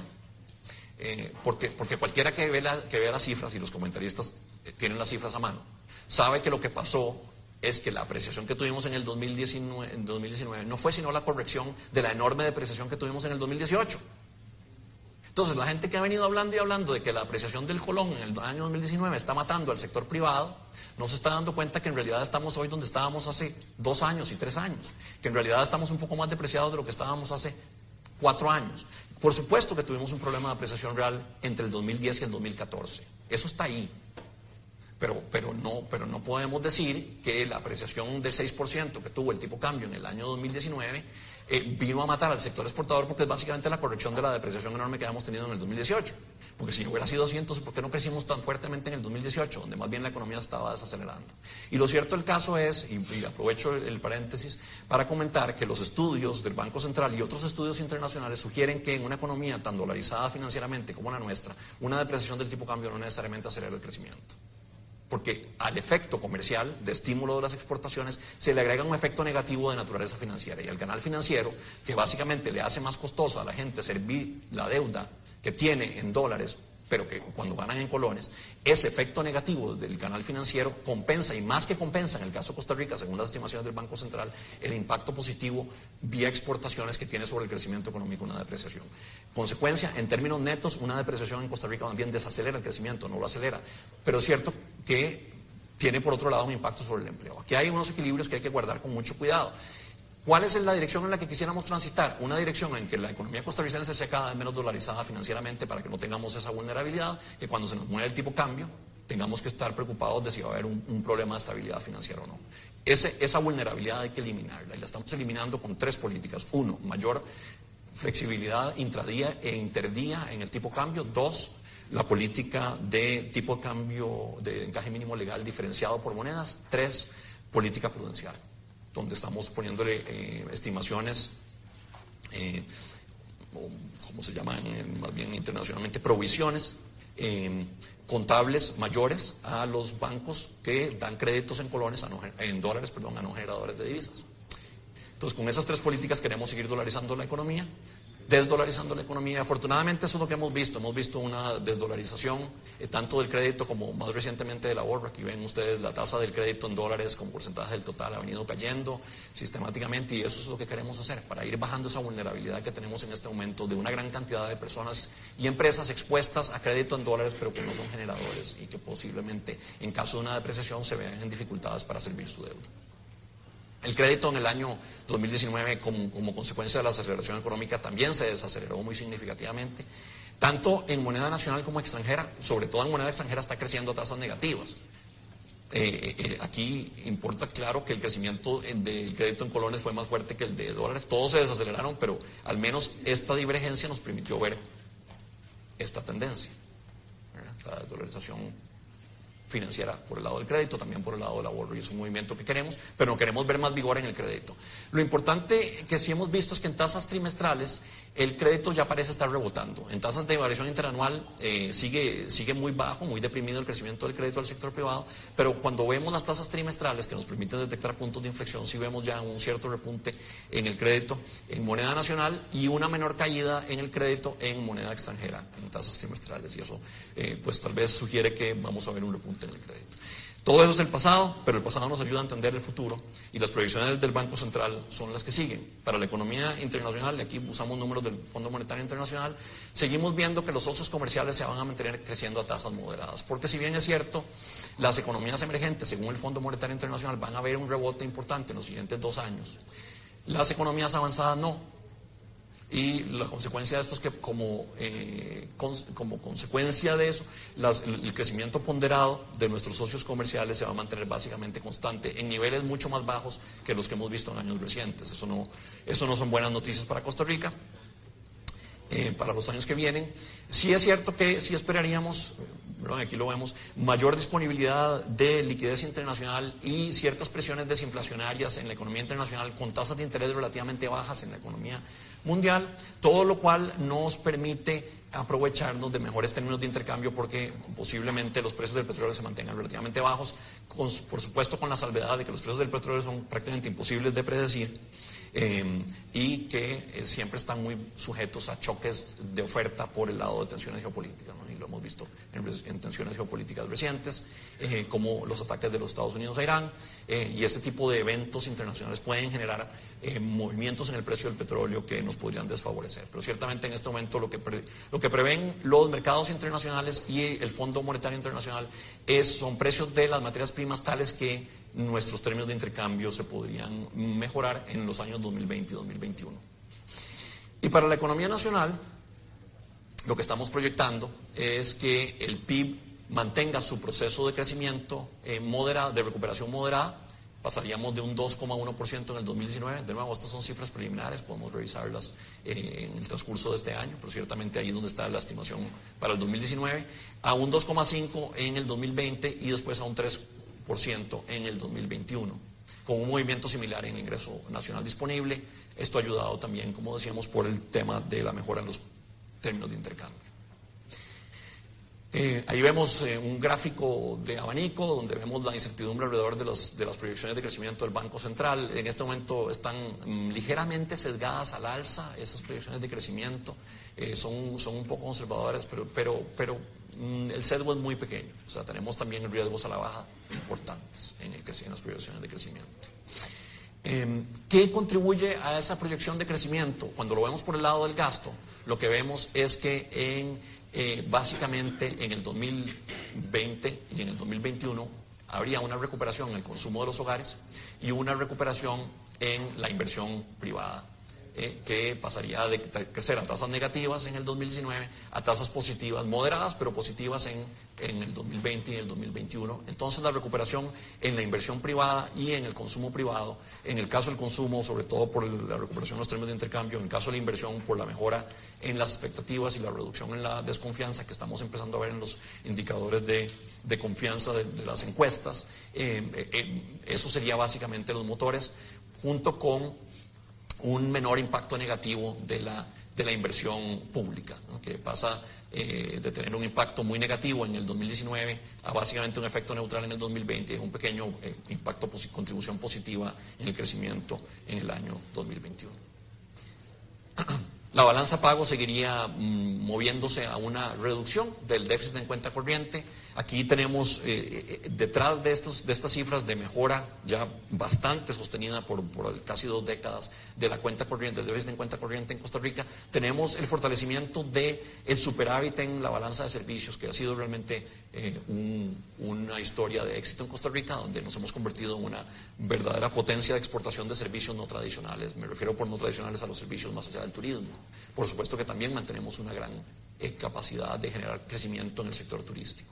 La inversión extranjera directa estaría, eh, estaríamos esperando flujos de alrededor del 4% del PIB, un poquito menores al 2019, un poco menores a lo que hemos visto en el pasado reciente, pero ciertamente muy buenos en el contexto internacional, con posición de reservas internacionales bastante, bastante sólida también. No me van a tener en, la anatomía de la balanza de pagos. En las finanzas públicas aquí eh, los números vienen de Hacienda, venían de Hacienda eh, cuando nos lo compartieron el la última vez que nos eh, actualizaron los números fue el 27 de enero, el programa macro se publicó el 30 de enero. Eh, nosotros somos tomadores de información del Ministerio de Hacienda, em, tanto, tanto para el pasado como para las proyecciones. Eh, y por supuesto que las proyecciones que teníamos para el 2019, que no se dieron en nuestro programa macroeconómico del 2019, no eran nuestras, tengo que decirlo. somos tomadores de esa información. Eh, pero lo que está previendo ahora el Ministerio de Hacienda es que eh, el déficit del gobierno central se reduzca de un 7% que se robó en el 2019 a un 5,9% en el 2020 y un 5,7% en el 2021 y que eh, en el caso de, déficit primario veamos una reducción importante desde el 2,8 del 2019 a un 1,3 en el 2020 y a un 0,8 en el 2021. Esto permitiría que la deuda del gobierno empieza a crecer a tasas menores. Eh, pasamos de un 58,5 estimado para el 2019 a un 61 en el 2020 y a una proyección del 6,2, del 62,6, perdón, en el 2021. Y por supuesto que eh, también si se mantiene el acceso, y para eso requerimos del apoyo de la Asamblea Legislativa como país, porque ustedes saben que el acceso del gobierno al financiamiento externo requiere aprobación por mayoría calificada de la Asamblea Legislativa, en el tanto se mantenga ese acceso, eh, a pesar de que todavía las necesidades brutas de financiamiento del gobierno, como consecuencia de un déficit financiero alto, se van a mantener también altas, el peso del financiamiento interno en el mercado doméstico no va a ser tan alto. Y esto es un supuesto importante, eh, pero eh, todas estas cifras en el escenario base dependen eh, de que se dé una aplicación estricta y rigurosa de la regla fiscal y las demás disposiciones de la reforma fiscal. Eso lo hemos venido diciendo, en la medida en que eso se cumpla, vamos a ver una inflexión en la trayectoria de la, de la razón deuda PIB, pero en la medida en que no se den esa aplicación estricta de la regla fiscal para el gobierno central ciertamente eh, eh, y para el resto del sector público, podríamos no, no, ver esta inflexión o verla en una forma menos, menos o menos temprana, o sea, la podríamos ver más tarde o no la podríamos ver del todo. y ciertamente esa, esa, esa inflexión que vemos ahí, perdón, es, una, es, es predicada en una, una aplicación estricta de la regla fiscal. Y para terminar con, con los escenarios eh, nuestros en la programación macroeconómica, hicimos un escenario alternativo donde tenemos acceso adicional del gobierno a colocación de eurobonos. En el escenario base no tenemos eurobonos adicionales, ya el gobierno colocó 1.500, que fue lo que la Asamblea Legislativa le otorgó en el año 2019. El gobierno va por un paquete adicional de 4.500 millones de dólares. Si tuvieran acceso a eso y se dieran en la programación que el gobierno eh, tenía originalmente desde Doña Rocío, que eran 1.500 millones adicionales para el 2020 y 1.000 subsecuentes para el 2021, eh, tendríamos un mejor escenario en términos de no solo de la deuda del gobierno por una menor carga de intereses, porque el acceso al financiamiento externo permite abaratar la deuda, sino también, como hemos dicho, un mejor, una mejor situación de crecimiento del crédito al sector privado por menor presión del gobierno en el mercado de financiamiento doméstico y consecuentemente un mayor crecimiento. Aquí tenemos básicamente la comparación del escenario alterno para 2020-2021 en relación con los promedios para el escenario base, que es el escenario sin financiamiento de eurobonos. O sea que el acceso al financiamiento externo vía eurobonos nos sigue comportando en las estimaciones actuales una ganancia no solo para el gobierno desde el punto de vista de ahorro de gasto y intereses, sino también para el país como un todo, como consecuencia de que se reduce también la tasa de interés para el sector privado. En agregados monetarios y crediticios vemos que el crédito rebotaría, ah, el crédito del sector privado en el 2020-2021, pero moderadamente, en línea básicamente con el crecimiento de la, de la economía nacional, del rebote en la economía nacional, con eh, la desdolarización financiera manteniéndose en los años 2020-2021, el, el, crédito en moneda nacional creciendo a tasas mucho más altas que el crédito en moneda extranjera que básicamente se estanca en su nivel actual ahí está la inflación de proyección, seguimos viendo la inflación muy contenida dentro del rango meta, de hecho de, debajo del punto medio del rango meta para el horizonte temporal 2020-2021, eh, con lo cual se mantiene un espacio para la política monetaria em, expansiva que hemos, que hemos venido siguiendo desde marzo del 2019, eh, pero vamos a, vamos a medir ese espacio con cuidado, con cautela, con prudencia, como lo hemos hecho hasta ahora, por las razones que se explicaba antes. En el ejercicio del programa macroeconómico, el Banco Central hace la toma de postura de política monetaria, como les decía, y en este programa reiteramos nuestro compromiso con la meta de inflación de 3 más menos 1%. Esta meta se revisa en cada programa macro, nosotros la reiteramos para esta programación eh, y ciertamente creemos que la inflación se, se, va a mantener en ese rango con presiones a la baja y por eso creemos que hay un espacio de política monetaria que podemos usar. Vamos a complementar las acciones de política monetaria con, medidas adicionales. Ciertamente eh, ya tomamos una nueva reducción de tasa de política monetaria en, el acto mismo de aprobación del programa macro, bajamos la tasa en otros 50 puntos base, pero además le metimos un golpe adicional al costo de oportunidad que tienen los intermediarios financieros de mantener sus recursos parqueados en el mercado integrado de liquidez en lugar de prestarlos. Y es que le metimos una asimetría al corredor de tasas de interés alrededor de la tasa de política monetaria, donde ahora en lugar de ser más menos 100 puntos, va a ser más 50 menos 150 puntos base. Con lo cual, efectivamente, en el acto de aprobación del programa macroeconómico, bajamos la tasa de los instrumentos de, eh, depósito en, el MIL. Eh, por un total de 150 puntos básicos. Esto va a aumentar el costo de oportunidad para los intermediarios financieros de mantener esa plata parqueada ahí y quisiéramos ver que la saquen de ahí y la presten. Y esa es la idea. ¿Qué más? Vamos a seguir con la participación en el mercado cambiario, orientada a básicamente dejar que las tendencias del mercado se manifiesten, pero mm, sí tratando de reducir la volatilidad en las transacciones día a día pero con, también un mayor apetito por digamos, la, flexibilidad cambiaria gradualmente. Eh, vamos a seguir con una gestión activa de los instrumentos de control de liquidez en coordinación con el Ministerio de Hacienda. Estamos haciendo mejoras en los procesos operativos del MONEX y del MIL, en los mercados de deuda, y estamos siguiendo eh, la política de fortalecimiento de la comunicación con el público. En este programa macroeconómico hicimos dos cosas importantes en este, en este sentido. Primero, eh, tomamos la decisión de publicar el calendario de las decisiones de política monetaria. Por primera vez en Costa Rica le estamos diciendo al público, en los días X, Y, Z de este año vamos a tener una decisión de política monetaria y ese día esperen el movimiento, esperen la decisión de política monetaria, sea que ajustemos la tasa de política monetaria o no. Redujimos también en ese momento la frecuencia de las decisiones de política monetaria de una al mes a ocho al año. Esto en línea con, eh, con, la, con la tendencia internacional en países que hacen eh, metas de inflación, que tienen regímenes de metas de inflación. Y la idea es concentrar las expectativas alrededor de los ocho puntos focales de decisión de política monetaria. Y con esto se mejora la transmisión de la política monetaria desde el punto de vista de la formación de expectativas y tiene mucho que ver con la comunicación. Entonces ya publicamos el calendario de decisiones de política monetaria. También decidimos eh, introducir más claridad en los documentos que, em, eh, que produce el Banco Central. El Banco Central tiene, aparte del programa macroeconómico, que es digamos, el, el documento base del Banco Central, tiene otro documento que se llama el informe de inflación del que casi nadie ha oído hablar. Levanten la mano los que conocen el informe de inflación. Son algunos especialistas. Cuatro gatos en este salón. Cuatro gatos. Bueno, el informe de inflación es un informe riquísimo. Eh, mucha gente, don Gerardo Corrales incluido, nos ha venido diciendo, pero es que ustedes le sacan poco a punta, poco provecho a ese documento. Tiene razón.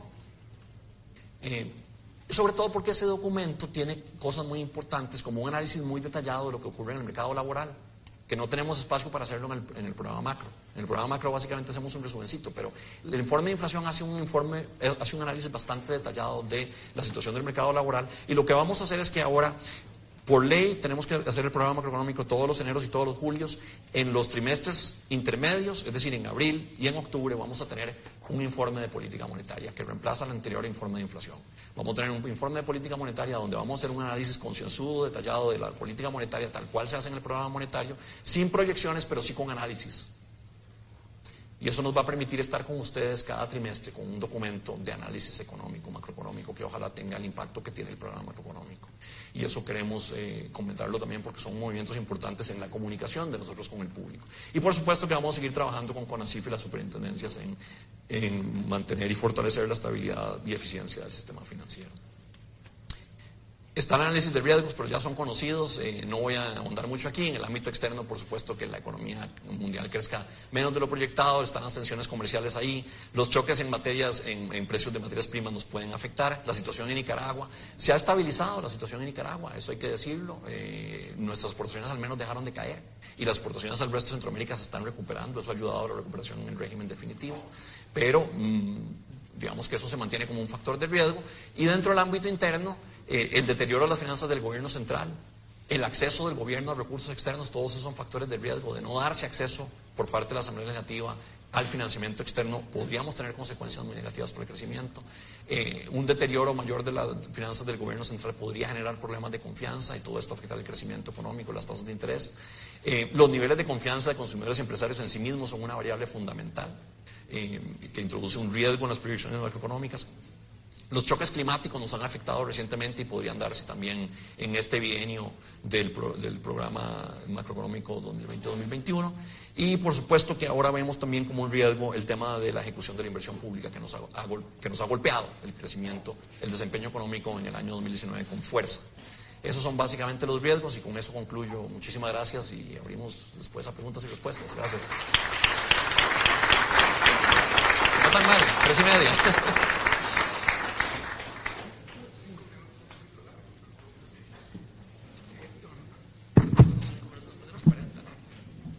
Ranulfo.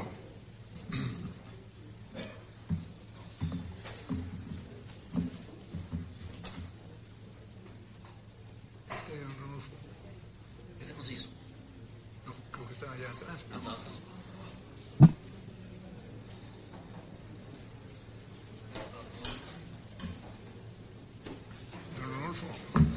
suyo.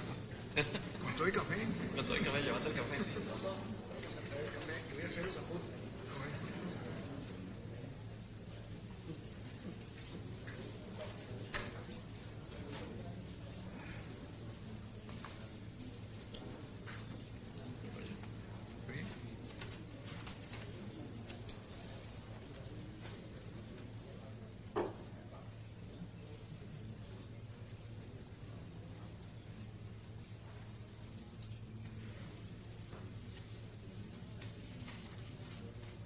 Muchísimas gracias a la Academia por, por este evento. Ya es una tradición este, que hacemos en Academia eh, a raíz del plan este, macroeconómico.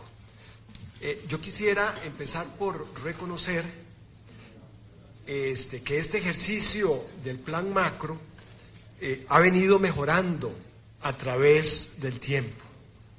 Originalmente fue eh, algo que inició el Banco Central, luego en la ley del Banco Central del año 1995 se incorporó como una obligación del Banco Central y este eh, plan tiene una ventaja que es un ejercicio de transparencia de, de lo que es la política pública. Es una institución que establezca unas ciertas metas, que diga cómo las va a lograr y este, tenga ese ejercicio. En este caso eh, se hace en enero, en julio se hace una revisión. Eh, el plan también indica dos cosas adicionales que me parece que, que vienen a ayudar a darle mayor transparencia y es informar, hacer un calendario de cuándo van a ser las reuniones en que el Banco Central va a discutir sobre la tasa de política monetaria, de forma tal de que eh, todos puedan saber cuándo es que el Banco Central puede tomar una decisión y que pues vamos a conocer las minutas o, la discusión que ahí, que ahí ocurre. Lo mismo que nos promete el Banco Central, eh, elimina el informe de inflación y nos permite eh, y, nos, y nos, nos, dice que va a haber un informe trimestral de política monetaria en los trimestres en que no hay eh, plan macroeconómico. Entonces a mí me parece que eso es importante, es, es, es, es un avance eh, y, y, consolida la institucionalidad de la política pública. Este, esto que tenemos en política monetaria no lo tenemos en política fiscal. Este, tenemos el presupuesto nacional, por supuesto, presupuesto nacional que tiene todavía una discusión superior porque es una discusión legislativa. Eh, sin embargo, en la parte de política fiscal sí estamos más propensos a sorpresas. Eh, por ejemplo, los datos del cierre fiscal de diciembre los conocimos prácticamente eh, ya terminado el mes de junio. Y uno que es mal pensado dijo, si no dan los datos es porque hay una mala noticia. Y efectivamente venía una mala noticia desde el lado del Ministerio de Hacienda que el déficit era del 7%. Eh, entonces yo creo que ahí deberíamos de avanzar en que el Ministerio de Hacienda tenga la obligación de hacer trimestrales sus, sus cifras este, y rendir cuentas de cómo se van a comportar, cómo están comportando los ingresos, los gastos, los diferentes tipos de gasto, para conocer las desviaciones eh, que ocurren, porque van a ocurrir, obviamente, eh, es normal, pero que no tengamos sorpresas de que en el último día de diciembre las cifras fiscales se descarrilan y se descarrilan eh, en una forma que puede ser este, muy, muy aparatoso. ¿ah? De forma tal de que ahí creo que tenemos una tarea en que la política fiscal sea este, más, más transparente. Tenemos que caminar. Y posiblemente muchas de mis eh, observaciones no van a ser tanto en la parte monetaria o cambiaria, van a estar más en la parte fiscal, pero creo que es la parte más importante donde tenemos riesgos en la política macro. Eh, concuerdo con el Banco Central, la economía está en un proceso de reactivación. Cuando uno mira los diferentes indicadores, los últimos meses del año pasado el crecimiento ha empezado a mejorar, son el mayor, el, ritmo del, del crecimiento en las diferentes actividades, excepto tal vez construcción, que todavía permanece en cifras rojas, es decir, con un decrecimiento importante, eh, eh, tanto en la parte pública como en la parte privada. Y esto nos lleva a un problema de desempleo. La tasa de desempleo del 12.4 es alta, no es estadísticamente significativamente diferente de la que tuvimos en el último trimestre de 2018, 12 versus 12.4 la diferencia estadística no es significativa, pero sí es un nivel alto de, desempleo que, que, tiene pues diferentes explicaciones y es algo que nos alarma mucho, pero como país no hemos hecho un buen diagnóstico tal vez este, o una buena política eh, para enfrentar los altos niveles de desempleo al, al cual nos estamos acostumbrando. Tiene unos elementos coyunturales, es decir, la coyuntura macro de bajo crecimiento obviamente no ayuda a la creación de empleo, tiene algunos elementos estructurales que tienen que ver con los aumentos de la tasa de participación que nos hablaba Rodrigo y en particular creo que está muy concentrado en, mujeres que, se están incorporando más al mercado laboral, lo cual es una buena noticia. Costa Rica tiene, para el nivel de ingreso que tiene, tiene una tasa de participación de las mujeres en el mercado laboral muy baja. Eh, y, llama, pues, obviamente, la atención.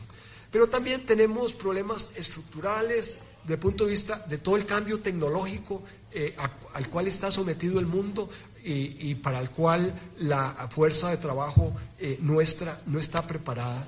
No está preparada porque en el pasado se nos cayó la cobertura de la educación y todavía tenemos generaciones que tienen bajos niveles de educación y que no son tan viejos, gente ah, relativamente joven que apenas tiene, digamos, educación incompleta, secundaria incompleta. ¿ah? Entonces ahí, ahí tenemos un tema y, tenemos toda una serie de lagunas en los temas de educación para el empleo propiamente, eh, eh, la formación para, la para que las personas puedan ocuparse y ahí este, eh, la buena noticia es que el presidente ejecutivo del, del INA está haciendo esfuerzos por modernizar el INA.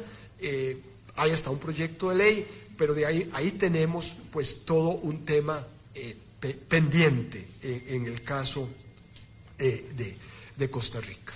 Pero en lo que atañe al plan macro es esa coyuntura de bajo crecimiento que tuvimos en el 2019, lo, este, nos, nos afectó en el empleo. Y no esperábamos un impacto tan alto del tema fiscal en el empleo. Tuvimos muchos años de déficit y más o menos el país decía, ¿y qué? Estamos teniendo déficit y no nos afecta, la economía sigue, pero bueno, en algún momento eh, el, mal, la mala política fiscal nos, nos pasó la, factura de, los errores este, del pasado. Este impacto de de lo fiscal tuvo que ver con toda la incertidumbre que tuvimos en el 2018, pero también con la incertidumbre de, la, de, la, de las nuevas este, reglas de, impuestos y también propiamente la entrada en vigencia de los impuestos. Para eh, el próximo año uno esperaría que esta recuperación mantuviera esa, esa fuerza, aunque hay algunos elementos de riesgo que, son importantes. Eh, hay un riesgo que viene de afuera. Eh, los últimos datos del PIB trimestral en Estados Unidos del último trimestre de 2019 eh, fue un crecimiento del 2.1, que no suena mal el crecimiento, pero cuando uno ve la radiografía de ese crecimiento de Estados Unidos, ve una debilidad en el consumo, ve una debilidad en la inversión empresarial.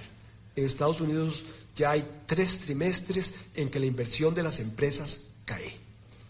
Este, cayeron las importaciones también en forma dramática.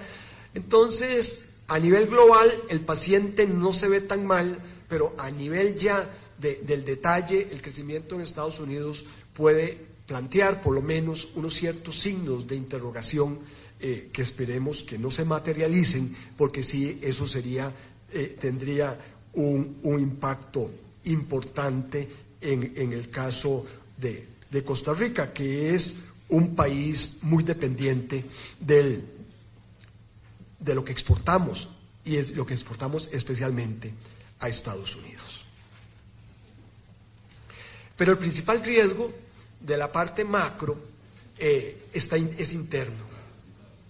Eh, si ustedes me hubieran preguntado, tal vez en octubre, eh, que si ya la parte fiscal estaba enderezada, posiblemente yo habría dicho que tenía riesgos, pero que sí estaba relativamente bien enderezada. Hoy opino prácticamente lo contrario. Creo que estamos regresando no a la parte dramática del 2018, porque tampoco se trata de, crear pánico, pero que riesgos que pensábamos que estaban relativamente conjurados, parece que no están conjurados. Parece que los demonios se volvieron a soltar. Y los demonios se soltaron el último trimestre de 2018, porque cuando uno mira las cifras fiscales, el déficit financiero, que es el, déficit total, ingresos menos gastos, o cuando uno mira el déficit primario, que son los ingresos menos los gastos, sin, incluir en los gastos el gasto de intereses, ¿verdad? Porque el gasto de intereses responde a decisiones del pasado. Cuando uno mira eso, pues veía en el primer trimestre que más o menos venían parecidos al año anterior y en el segundo trimestre parecido al año anterior y en el tercero también. ¿ah? Pero en el último trimestre y particularmente en diciembre se disparó el déficit. Todavía las cifras a noviembre, ya uno ya empecé a ver algo que se estaba desalineando, pero realmente hay eh, un desalinee de la cifra fiscal. Y eso es una sorpresa. Y nos había costado mucho volver a tener un cierto grado de confianza en que la situación fiscal no era un gran riesgo de la economía. Sabíamos que la reforma fiscal aprobada este, eh, tenía un elemento de ingresos, que tenía un nivel de gastos, también de contención de gasto, eh, que, estaba en función de la regla fiscal, y que eso era un riesgo, ¿verdad? Eh, de que efectivamente esa contención de gasto se fuera a materializar. Ahora, ¿qué fue lo que se disparó en 2019, en el último trimestre? No fueron las remuneraciones, en el último trimestre no fue que la planilla que se pagó fue mayor como proporción del PIB a la que se pagó en, 2000, eh, en 2018. Los intereses, si bien todo el año eh, representaron una carga mayor en 2019 que en el año pasado, en el último trimestre no fue que la carga de intereses fue mayor que la que se tuvo en 2018. Eh, básicamente, lo que se dispara este, son las transferencias corrientes. Ahí hay una transferencia Habdeba, que es la transferencia para que este, pague las prestaciones a los empleados que se van a despedir ese es un gasto que ocurre una sola, este, una sola vez, eh, pero es el 0,06 del PIB. No explica eh, la, totalidad. Ahí está este, otras transferencias corrientes. Y me parece que especialmente en cuanto a transferencias corrientes, porque está el Fondo de Educación Superior, pero eso no cambió dramáticamente. Eh, están los pagos de pensiones, tampoco cambió dramáticamente. Eh, básicamente son, pensiones, son transferencias para gasto social. Ahora, uno puede justificar, bueno, ¿cómo no darle plata a los comedores escolares? ¿Cómo no darle plata al régimen no contributivo? Y ahí podríamos hacer toda una lista de gastos loables, ¿verdad? Que todos pueden individualmente ser justificados, pero desde el punto de vista de, la parte fiscal, abultaron en el último trimestre el, gasto. Y hay gastos de capital también eh, que crecieron. Está la capitalización de la Corporación Andina de Fomento, donde nos hicimos socios eso representa el 0,16 del PIB, ¿verdad? Pues explica parte. se pudo haber hecho este año, tal vez. O sea, con una mejor estrategia este, se pudo haber hecho tal vez en 2020. Eh, eh, y el otro también eh, que, que, estaba ahí son los gastos, de, son las transferencias a Conavi. Lo que me extraña es que cómo no estaba eso pues contemplado desde el punto de vista de, de, la, de la estimación. De forma tal de que uno podría decir que estos gastos ocurren una sola vez, nada más. Pero es que siempre nos va a pasar eso. Todos los años va a haber gastos que ocurren una vez, ¿verdad? Eh, de forma tal de que, eh, que, la parte fiscal, eso es algo que, que, es, que, ocurre eh, todo, todo el tiempo. De forma tal de que esto, el, el anunciar un déficit del 7%, pues rompe la confianza que había costado tanto trabajar y que la ruptura de esa confianza había tenido costos en producción y empleo eh, tan, tan, tan fuertes. Viene la, la, reacción del gobierno y, ayer el, señor ministro eh, va a la Asamblea Legislativa y, lleva un paquete de, de medidas para enderezar esto, anuncia que nos baja la calificación ¿verdad? Nos bajaron la calificación, este, lo cual aumenta el déficit porque va a aumentar la carga de intereses y nos plantea un conjunto de medidas que resultan muy atractivas. Vea qué tan atractivas son, sin tocar el bolsillo de las personas, sin más impuestos, ni reducir los servicios públicos. Estar en contra de esto es prácticamente imposible, ¿verdad? O sea, nadie, hay que ser como malo, ¿verdad? Para estar en contra de esto. ¿ah? Eh, eh, el tema de esto es que si bien es deseable, lo que está diciendo es va a, ser, va a existir más eficiencia. Y la pregunta entonces es, ¿qué tan cierto es esto? Porque estar en contra de este objetivo, yo no lo veo. O sea, si me dicen que hay que apoyar esta afirmación, tengo que apoyarla. Debemos de apoyarla. La pregunta es si es, si es cierto. ¿ah? Y entonces, ¿cuál es el conjunto de medidas? Entonces, mi discusión no es lo deseable o no, sino eh, entender si efectivamente hay un paquete que lleve a, ese, a, esa, a esas consecuencias dice que hay un conjunto de medidas para reducir la evasión a la mitad. Y prácticamente, digamos, el instrumento es contratar un préstamo para, hacer toda la modernización de la, de la parte de recaudación de impuestos. Incluso el ministro habla de mejorar la relación de los ciudadanos con el Ministerio de Hacienda. Y eso es bueno es correcto, es complicado eh, hacer la declaración y, que cada vez te piden un papel más y entrar y hacer, y uno termina contratando al contador porque ya uno se aburrió de hacerlo, este, y, tiene que llamar un domingo en la tarde a alguien para que le dé asesoría, a alguien que estoy viendo aquí, de cómo se llena una fórmula este, eh, para las sociedades, etcétera. Es, eso está bien. Nos dice el ministro que con esto se va a obtener 6,25 del PIB en el periodo 2023.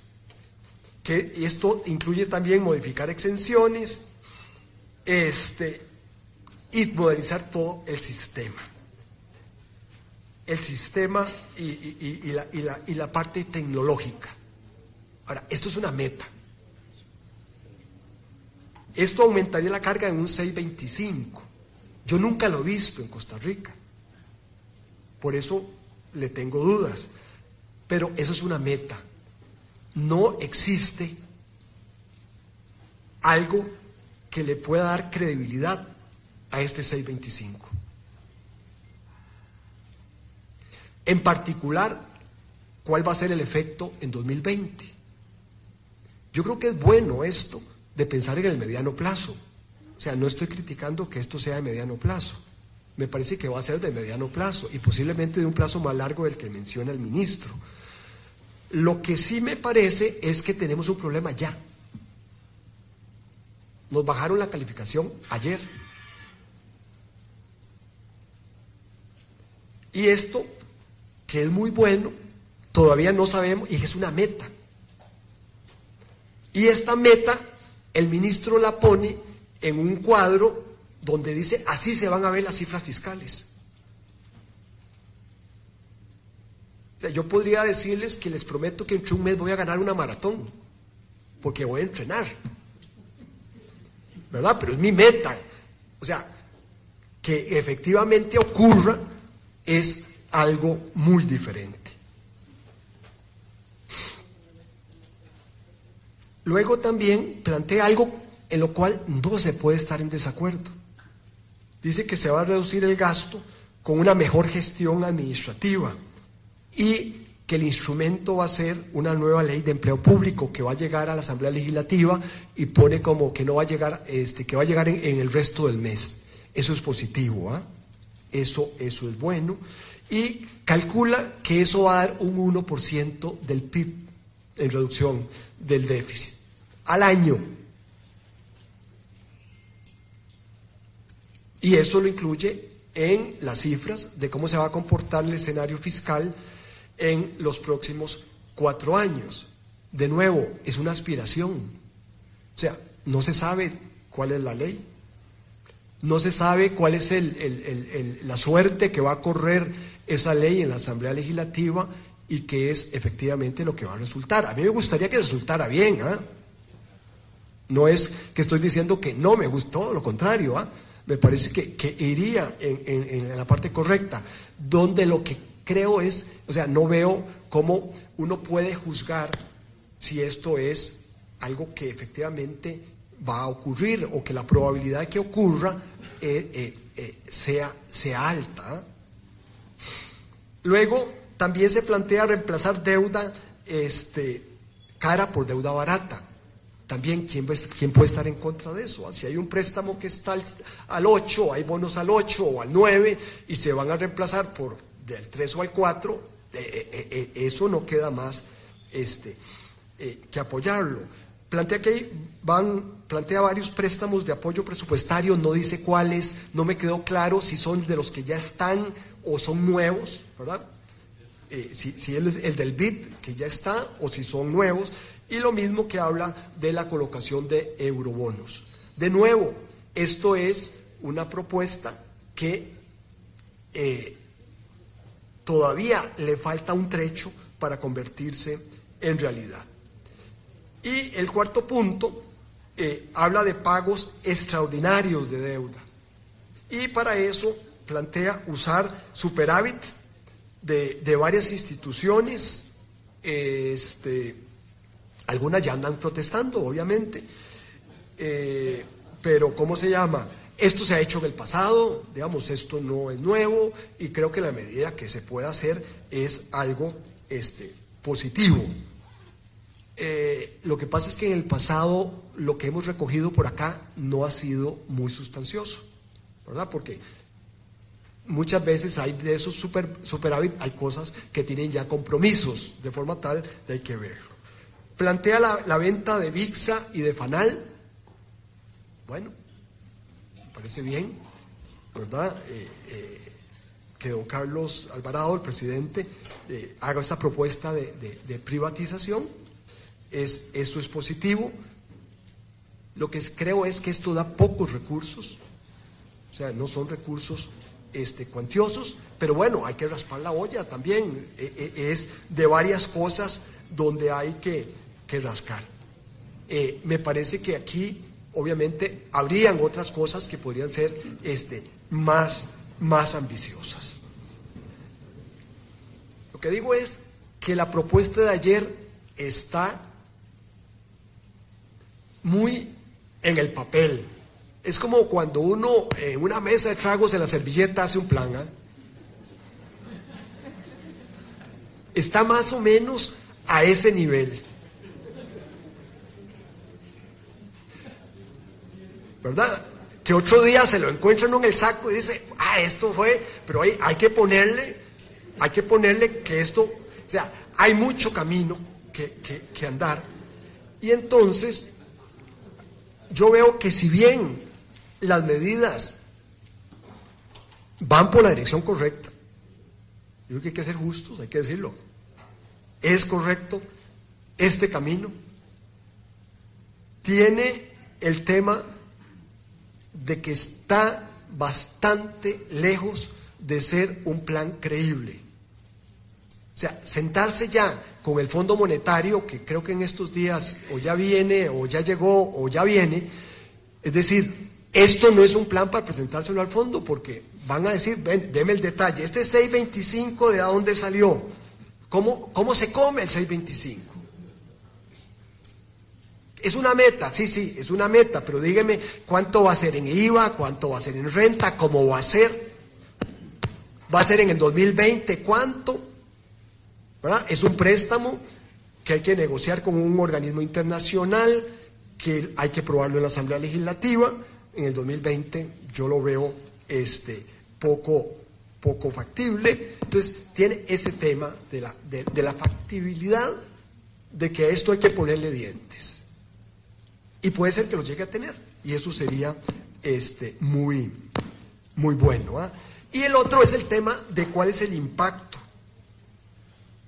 ¿Cuál es el impacto que tiene esto en 2020? Porque tenemos una cosa inmediata. ¿ah? O sea, se rompió la confianza metimos la pata. O sea, la política fiscal metió la pata.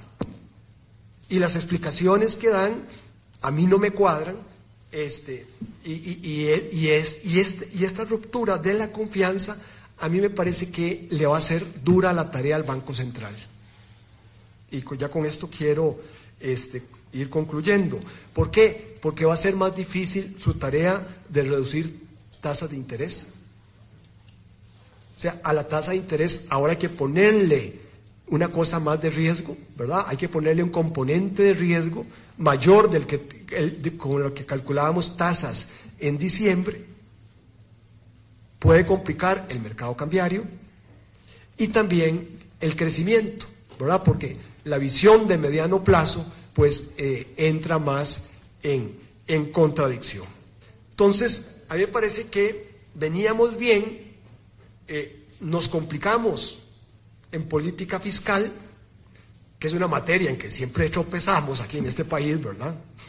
Eh, este gobierno no tiene el, monopolio de esto, hay que decirlo, eh, pero que se venía bien y, fue ese, ese impacto, esa desesperación posiblemente hacia finales del año pasado, porque a todos los gobiernos les gusta hacer obra, gastar y en la desesperación de, llevar varios trimestres de contención de gasto, pues entonces eh, se suelta el gasto, pero lamentablemente tiene consecuencias más fuertes que las, las del pasado, porque en el pasado fue fácil porque teníamos más facilidad de financiarnos y ahora tenemos más dificultades dado que en el 2018 pues mostramos cuáles eran eh, nuestras debilidades. Me hubiera gustado tener un mensaje más optimista, pero faltaría la verdad si, si vengo a, con un mensaje optimista. Me parece que esto más bien lanza una, un riesgo muy grande sobre la, el comportamiento macroeconómico del país. Muchas gracias.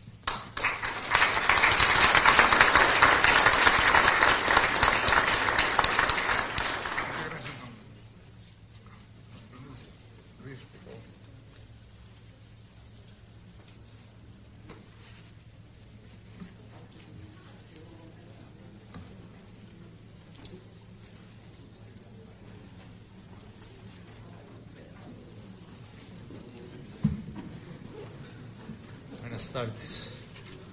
Como siempre, agradecer a la Academia para venir a compartir un rato con ustedes. Eh, como suele pasar cuando el sector privado y el sector público están juntos, realmente el sector público termina estrujando al sector privado y nos queda poco tiempo para discutir.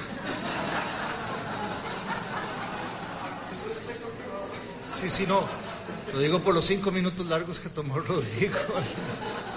Tenía una hora para hablar y me tomé la hora pero bueno, como casi nunca pasa entre, el sector público y el sector privado, o sea, cuando nos estrujan nos quitan impuestos y nos devuelven poco en, de vuelta en servicios. En este caso, yo creo que valieron la pena los minutos adicionales de don Rodrigo porque nos presenta una excelente exposición, gracias, de lo que está pasando en la economía y de lo que es la parte, digamos, la, labor del Banco Central.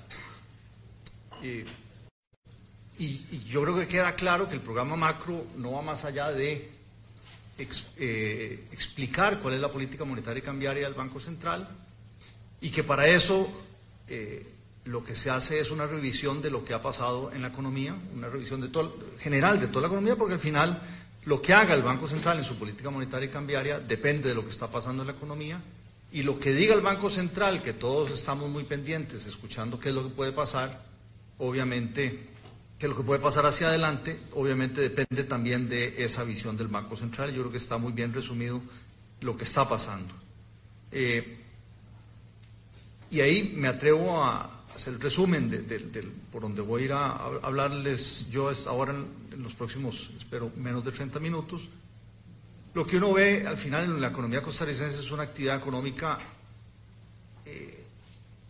Rodolfo decía que va bien, yo, yo, la, califico como letárgica, o sea, la, economía no va bien, está, hay reactivación, pero es una reactivación que termina la economía termina eh, creciendo mucho menos que lo que el promedio de los últimos 15 años y ciertamente mucho menos de lo que todos quisiéramos para poder salir del subdesarrollo. Y en ese contexto, obviamente, la política monetaria y cambiaria que se puede hacer eh, tiene sus limitaciones porque al final todo, tanto la política económica, eh, la política monetaria, la política cambiaria y lo que pasa en la actividad económica, en estos momentos, y todavía más que, en, otros años, está sumamente dependiente de lo que pasa en la situación fiscal. Hay una dominancia fiscal tremenda y yo creo que lo que acaba de comentar Ronulfo está clarísimo que eh, por más que queramos hablar del programa macro y de lo que hace el Banco Central, tenemos que terminar hablando de la política eh, fiscal y lástima que aquí no está el otro Rodrigo, ¿verdad? Que, para escuchar algunas de las cosas que podamos decir. Y en el sentido de que, como todo está amarrado la situación fiscal, la situación fiscal es fundamental y dentro de la situación fiscal es básica la confianza. Ya lo decía eh, Ronulfo.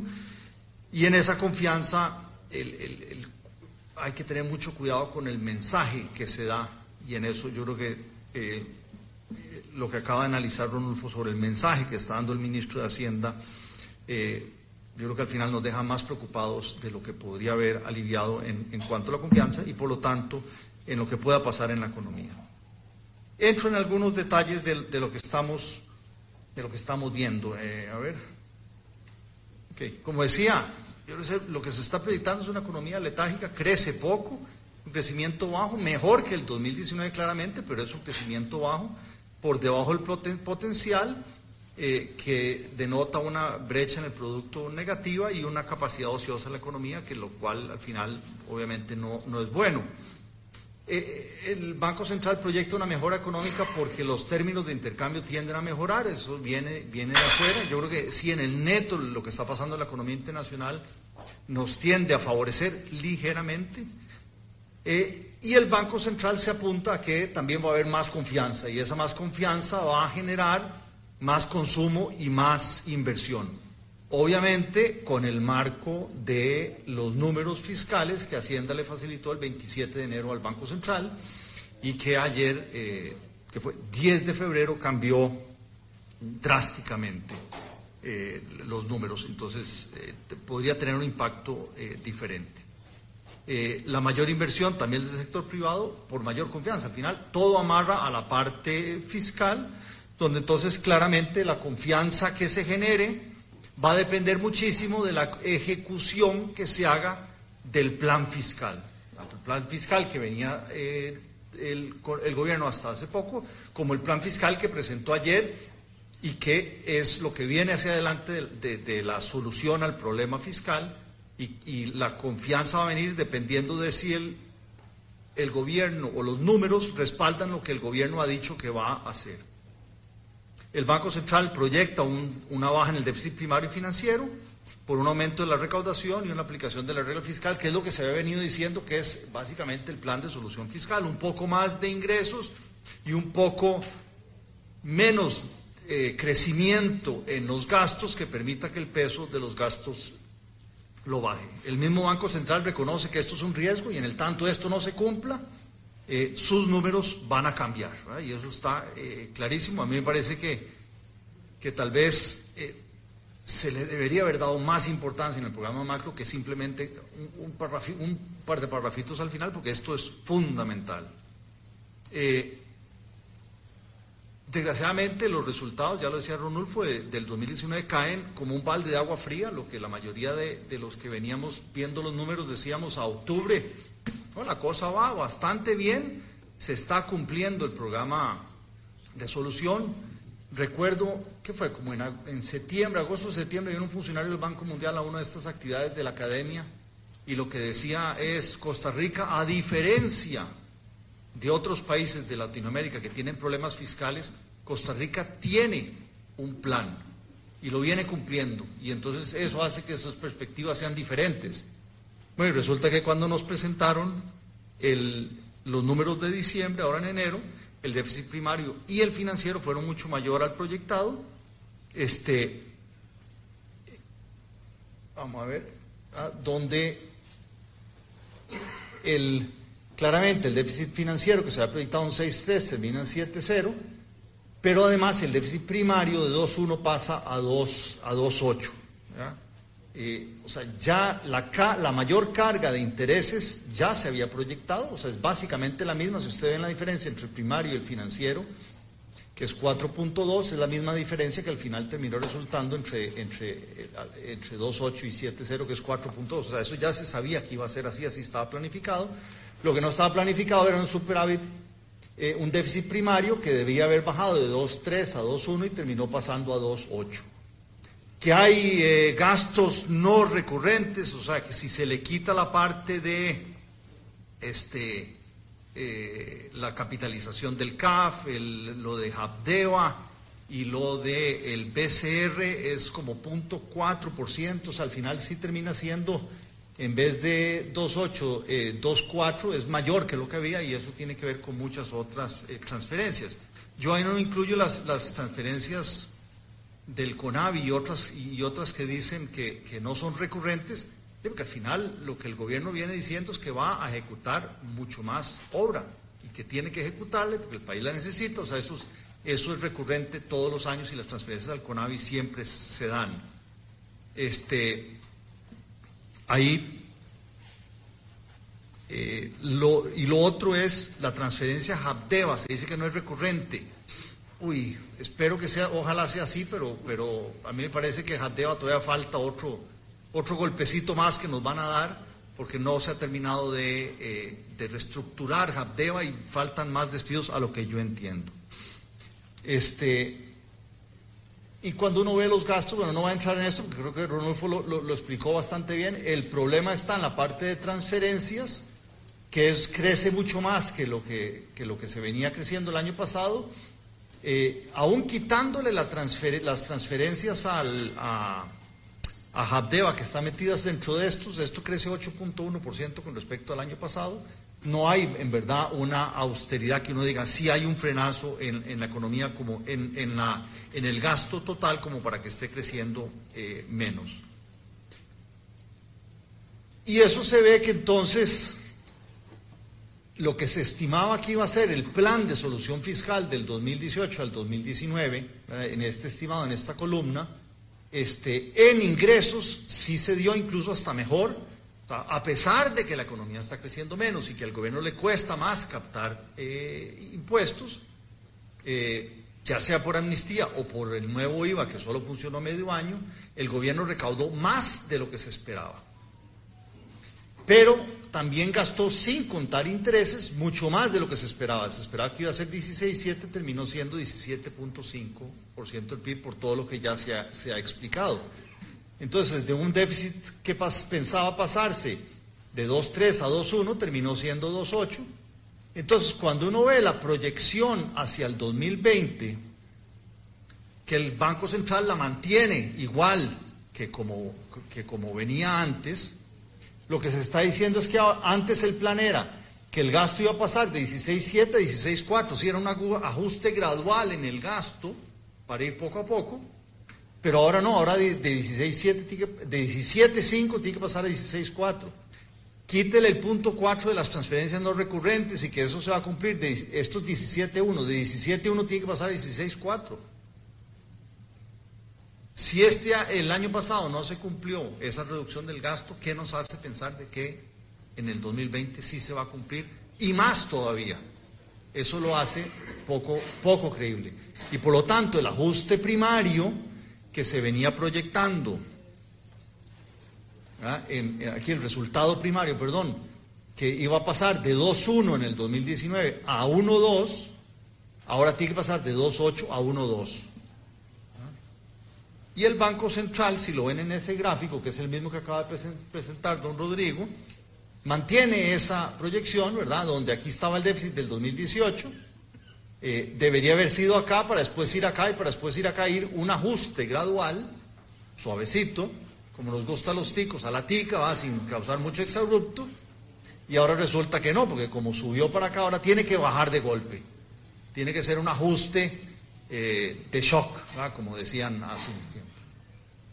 Eh, lo interesante de este gráfico también es que, bueno, este crecimiento de la deuda, que ya se sabía que iba a llegar a su punto máximo, igual en el 2023, 2023, este, 2022 es esto, perdón, eh, y después iba a ir bajando poco a poco, más o menos como en esta línea, el gobierno, no voy a decir que es el Banco Central, porque el Banco Central ya nos dijo don Rodrigo que es tomador de, de estos números, el gobierno ajustó estos números de proyección y ahora el superávit primario es mucho más alto que lo que antes había proyectado.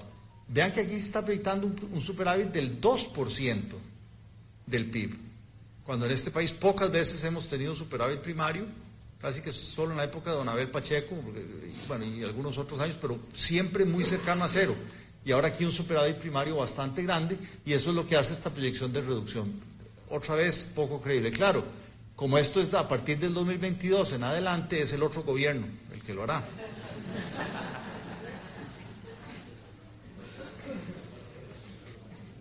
Ahora viene don Rodrigo Chávez y ayer nos presenta otro eh, plan nuevo, una nueva propuesta de solución, donde lo que uno supondría es que lo que está sustituyendo el plan anterior y diciendo, vean, la solución fiscal que no nos estaba dando como lo estamos haciendo, ahora lo vamos a hacer de esta manera. Y así como el gobierno y el Banco Central fueron a hacer un roadshow eh, para vender los eurobonos ¿ah? con el plan anterior, diciendo, vean, Costa Rica tiene este plan y créanos que con este plan lo vamos a cumplir y así ustedes nos pueden comprar deuda tranquilos y van a tener seguridad de que, me devuelvo, ¿ah? eh, la deuda va a ir cayendo y cuando ya esos bonos que ustedes nos van a comprar venzan, les vamos a tener la plata para pagar. De, con esos números del 2019 ya no era tan creíble y por eso sale con este nuevo plan, donde el gobierno básicamente lo que dice es, vea, los gastos que van por acá en esta línea azul y que estaba proyectado que más bien iban a crecer un poco, ahora el, el gobierno dice, no, en el 2020 va a haber un bajonazo, de ahí se van a mantener y después en el 2023 próximo gobierno, va a bajar otra vez. ¿ah? Y los ingresos van a ir creciendo constantemente de un 14% del PIB a un 20% del PIB. Y eso lo va a hacer ¿cómo? Con control de la evasión, ¿ah? y ahí están los 150, 160 millones de dólares de software, eh, que, entre paréntesis, no es la primera vez que, que eh, Hacienda ha tratado de, implementar un nuevo software, o sea, lo ha venido intentando en, años anteriores, en algunos casos con un medio éxito, en otros casos con fracaso total. Contaba gente que está en el, medio que hace poco invirtieron 20, 20 millones de dólares y al final botaron toda la basura porque el software no sirvió. Hacienda demandó al proveedor del software porque Hacienda decía que no había cumplido el, del software demandó a, contrademandó a Hacienda y acaba de ganar, o sea que al final Hacienda no solo eh, había gastado 20 millones, sino que perdió la demanda y tiene que pagar adicionales. O sea que esto no es nuevo eh, y, no es, y, y con esto lo que quiero decir es que no es fácil implementar estos software y no es implementarlo de la noche eh, a la mañana. Don Rodrigo Chávez nos decía que, perdón, que 24% el PIB. En Colombia en el 2009 también se implementó y pasó de 11 a 15, 16 casi.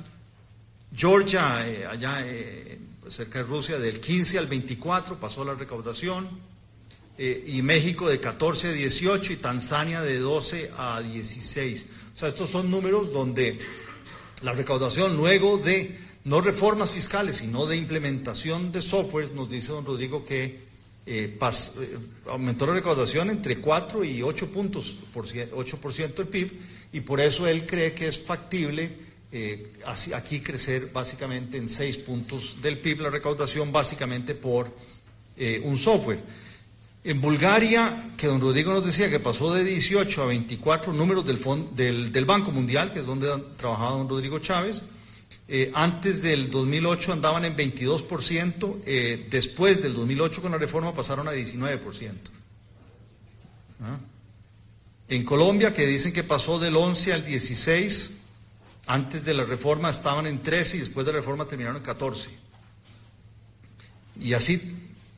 Georgia estaba en 17, 18 y terminó en 22, ahí sí hubo una mejora. Tanzania pasó de, de 10, 11 a 10 y medio. Y México de 10 pasó a 10. O sea, no es fácil hacer eso y me parece, coincido con lo que decía Ronulfo, los números que se presentan son números muy alegres, donde el superávit llegaría a ser casi el 5% del PIB, el superávit primario, casi, por, casi 5% del PIB, mientras que antes lo que se proyectaba era al 2024 eh, uno, uno y algo, ¿ah? o sea, que, que, son, es un, cambio muy drástico con números que parecieran poco creíbles y que al final, lejos de generar más confianza, eh, dejan una, una duda y yo creo que eso habrá que ver cuando vengan los del Fondo Monetario qué es lo que van a decir. De hecho, las calificadoras de riesgo, antes de ver este plan, ya nos dijeron, Costa Rica no tiene credibilidad institucional y cada vez dice que va a resolver algo, al final no lo resuelve y eso es, o sea, lo que, lo que se quieren ver son números reales, hechos que vayan a, darse. Eh, además del control de la evasión, habla de, un pago extraordinario de deuda, bueno, ya, ya eso lo vimos, lo, dijo Ronulfo, reemplazar deuda eh, cara con deuda barata, cuál está, este, tiene sentido económico financiero, eh, la nueva ley de empleo público, que a mí me parece excelente y ojalá así se lo presenten, e inversión en infraestructura que debería ayudar a crecer más la economía. O sea, al final uno lo ve cosas que uno dice, sí, está bien, no, no puedo estar en contra de ninguna de esas, eh, todo es en la dirección correcta. Otra vez el tema es si esto va a implementarse adecuadamente o no. Ahora sí, pasemos otra vez al Banco Central para que don Rodrigo Cubero, en este caso, este, diga, no diga que no hablamos de lo que él vino a hablar. Eh, yo creo que está claro que, hay una baja inflación eh, y la actividad económica que esté por debajo del, potencial le ha dado espacio para que el, Banco Central haga una política expansiva y eso yo creo que está la medida correcta. Como decíamos, uno como entrenador de lunes en la mañana uno puede decir, de ahí sí, yo lo hubiera hecho más rápido antes, y lo hubiera hecho antes, pero bueno, eh, eso ya eh, se hace lo que se hace y yo creo que está bien. Incluso vuelve a bajar la tasa política monetaria y hace la, serie de, políticas. Eh, don Rodrigo se lamenta en el texto del programa, monetario, del programa macro y sobre todo en la conferencia de prensa se lamenta mucho el poco efecto de, de los cambios anteriores, sobre todo de la baja en tasa política monetaria y del encaje mínimo legal, sobre la reactivación económica en el sentido de que pues, esto se esperaba que generara más crédito y más crédito genera más eh, actividad económica. Eh, definitivamente hay problema de transmisión de la política eh, eh, monetaria, que aunque ha venido mejorando, todavía eh, falta. Y además hay que reconocer que, bueno, y en esto hay que reconocer que dentro de esa transmisión y poco a poco las expectativas se han acercado a la inflación real y eso demuestra que la política monetaria del Banco Central viene ah, mejorando algo de, transmisión, en su transmisión. El anuncio de medidas para, para mejorar, eh, como el corredor asimétrico y las fechas de reunión del Junta Directiva, yo creo que van en la dirección correcta y eso, y eso, y eso está bien. Eh, ojalá le pongamos más, más atención todos a ese reporte de inflación y, podamos eh, compartirlo más para poder evaluar lo que está haciendo el Banco Central y mejorar con eso las expectativas. La queja que hace sobre la, poca colaboración de agentes eh, del sistema financiero, una queja eh, enérgica, digamos, este, yo creo que hay que, la verdad es que ese exceso de liquidez que no se fue a colocar, en buena parte eh, hay problemas de demanda y otra vez caemos en la confianza. Y si la gente no tiene confianza, por más que me bajen la tasa de interés, ¿para qué? Si voy a terminar, perdón la expresión, embejucado con un crédito, aunque sea tasas bajas, puede que no lo va a poder pagar porque mi actividad económica no me lo permite. Si yo soy un empresario y no tengo a quién venderle, eh, mejor no me embarco y todo el mundo quieto en primera, nadie hace nada, que es mucho lo que pasó en buena parte del 2019, que se, se nota claramente en la baja en crédito. Y también yo creo que hay que ver si hay, y tal vez por ahí probablemente iba la queja de don Rodrigo, aunque no lo dijo explícitamente, yo no lo escuché, Creo que hay problemas estructurales en la banca, eh, hay costos de prestar muy altos, ¿verdad? que obviamente eh, eh, reprimen el crecimiento del crédito y, el grado de competencia no es el óptimo, donde entonces, claro, les bajan la tasa de interés, les bajan el encaje mínimo legal, tienen más recursos disponibles y mejor es guardármelo y se lo vuelvo a depositar en el Banco Central, gano intereses, gano algo de platica y, este, estoy mejor que antes. Y ahí yo creo que hay cosas que sí se pueden hacer para mejorar y que debería el Banco Central, como eh, nervio y motor del sistema financiero, eh, tratar de promover algunos de esos cambios estructurales que hay. Eh, el Banco Central, por ahí no lo mencionó ahora don Rodrigo, pero nos invita a analizar la conveniencia de cambiar la meta de inflación. Y yo creo que eso es algo que hay que discutir yo creo que es claramente inconveniente subirla y me parece que por ahí no va la intención de don Rodrigo, del Banco Central, de querer subirla, pero sí hay voces que siempre andan diciendo, bueno, es que la inflación debería ser más alta porque al subir la inflación bajamos desempleo. Eh, lo cual ya sabemos que no es cierto, pero bueno, esas voces yo espero que no sean las que vayan a prevalecer en esa argumentación. Hay argumentos a favor de bajarlo. don Rodrigo mencionó todos estos. La baja inflación mundial, los socios comerciales andan como en 2,5%, ya no 3, ¿verdad? Que es lo que antes se había dicho. Eh, las expectativas han ido bajando, ya se han ido acercando al, índice de precio al consumidor y al, subyacente. Y, ahí en uno de esos recuadros del programa macro, el Banco Central eh, agrega que las expectativas de largo plazo se han venido anclando alrededor del 2,5. Entonces, sí hay una inflación eh, de corto y de largo plazo que está por debajo del 3%, en el 2,5%, y eso uno podría decir, bueno, esos son argumentos para bajar la meta de inflación y lograr todavía eh, anclar más eh, las expectativas hacia, hacia ese número. Sin embargo, la situación fiscal se convierte en un freno. O sea, estamos diciendo aquí lo que domina la parte fiscal y que el Banco Central quiera bajar las tasas, la, meta de inflación en estas circunstancias en que estamos, en donde hay incertidumbre, donde el gobierno sigue teniendo necesidades de captación muy fuerte y no todas las puede captar eh, eh, en el mercado local, eh, yo creo que la presión que ejerce Hacienda sobre el Banco Central limita la acción que pueda tener el Banco Central y podría ser más bien peligroso el bajar la meta de inflación. Además de que en alguna manera atentaría contra la reactivación económica y el desempleo, que son los problemas más graves eh, actualmente de la economía.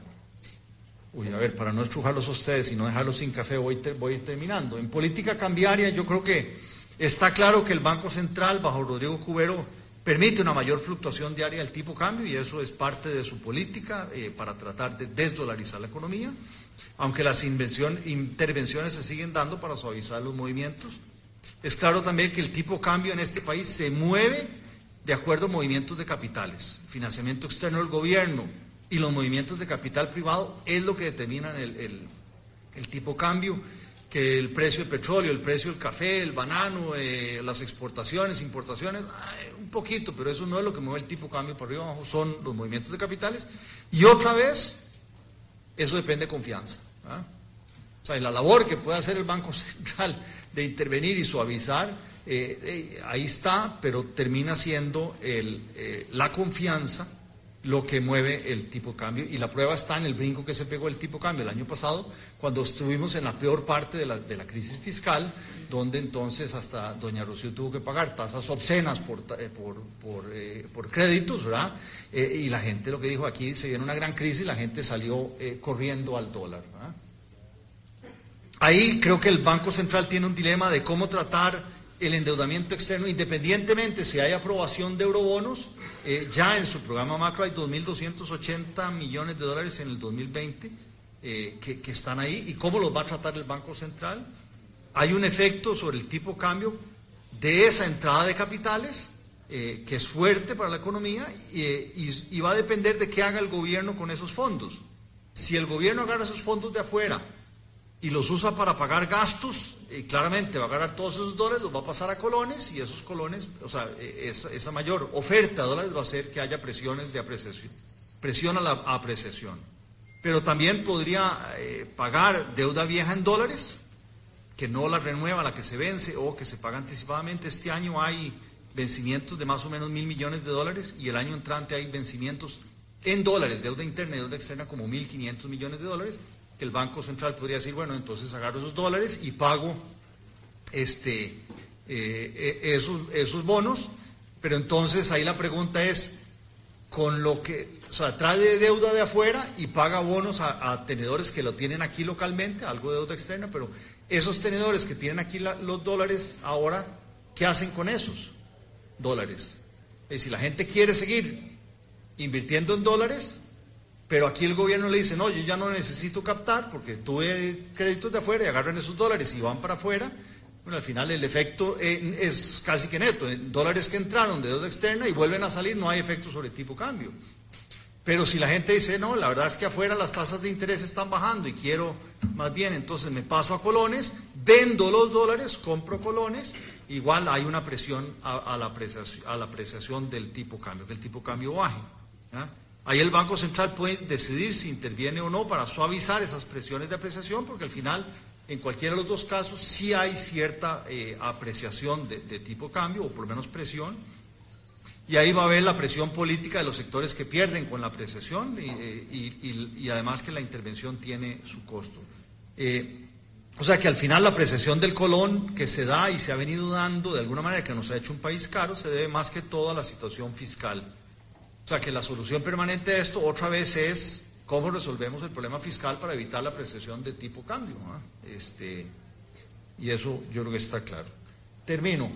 Eh, el Banco Central ahí hace, en, la parte introductoria, me parece que hace algún, un resumen bastante interesante de lo que necesita esta economía para repuntar de manera permanente. Y dice, se requiere que los intermediarios financieros mejoren condiciones crediticias de acuerdo a las señales del Banco Central. Ok, muy bien. O sea, que los agentes económicos aprovechen esas mejores condiciones que les da el Banco Central para que haya más consumo y más inversión.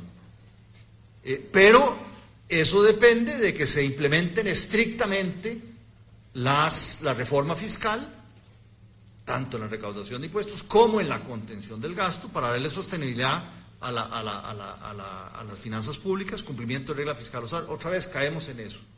Pero todo eso al final lo que haga el Banco Central en su política monetaria y su política cambiaria, lo que haga el gobierno para dar solución fiscal, si bien es fundamental, al final el Banco Central dice se, se necesitan reformas estructurales de calado profundo que promuevan la productividad y reduzcan el costo de hacer negocios, o sea, el costo de la energía, el costo del factor trabajo, el costo de la regulación, que fortalezcan la competencia, la educación y la infraestructura de transporte, y de telecomunicaciones y que mejoren la eficiencia del sector público.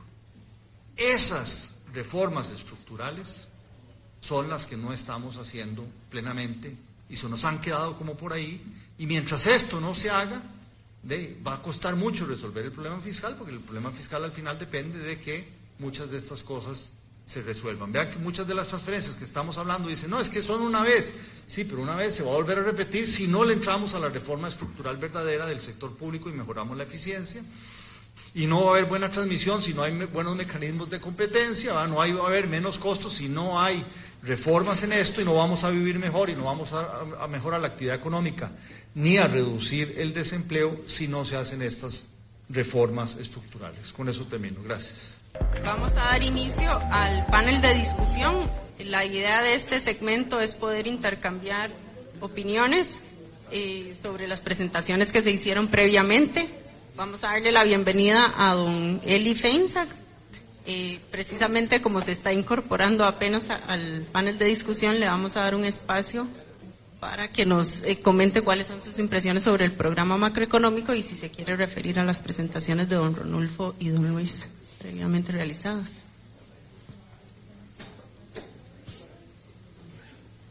Muchas gracias. Este, bueno, muchas gracias a, la Academia de Centroamérica por eh, la invitación. Es un honor estar acá y un honor compartir el panel con eh, colegas tan distinguidos. Eh, bueno, siento como que me pusieron aquí para darle a la piñata después de que todo el mundo la porrió entonces tengo que, reclamarle a Ronulfo porque, bueno, aquí, aquí yo creo que está todo el who's del mundo económico de este país. Eh, la mayoría nos conocemos y, todos saben que Ronulfo es el carajo más buena gente del círculo y yo soy el ogro. Eh, y de me robó el campo. Entonces, eh, me dejaron sin qué decir, ¿verdad? Entre Luis y Ronulfo ya me dejaron sin qué decir. ¿Cómo? ¿Cómo? Eh, no, bueno, eh, no, no, no, no, no. Eh, o sea, yo estoy en el campo de los ogros, ¿verdad? Pero, este, em, a ver, en cuanto al programa macroeconómico no hay, no hay mucho que agregar. El, el, Banco Central hace su labor, hace bien su labor, ¿verdad? las variables macro que están bajo su control están bajo control. Tal vez quisiera eh, hacer la observación, ¿verdad? De la queja que hace Rodrigo, don Rodrigo, vamos a decirle hoy, este, la queja que hace don Rodrigo acerca de que las entidades financieras no le, no le están colaborando, ¿verdad? Em, creo que, que, no había que ser muy clarividente para saber que eso no iba a funcionar. A ver, el Banco Central hace su labor. Eh, eh, acomoda la política monetaria a las circunstancias del país, eh, la relaja, tiene una política eh, expansiva, baja las tasas de interés, etcétera. pero eso por sí mismo no va a, a, despertar la demanda. Para empezar, tenemos una diferencia en cuanto a cambios en la demanda y cambios en la cantidad demandada, ¿verdad? Si uno nada más modifica el precio, en alguna medida, dependiendo de la elasticidad, debería cambiar la cantidad demandada. Pero si lo que queremos es reactivar la economía, eh, están haciendo falta otras cosas que no son del resorte del Banco Central y creo que hace bien el Banco Central en finalmente mencionarlas en el, en el programa macroeconómico.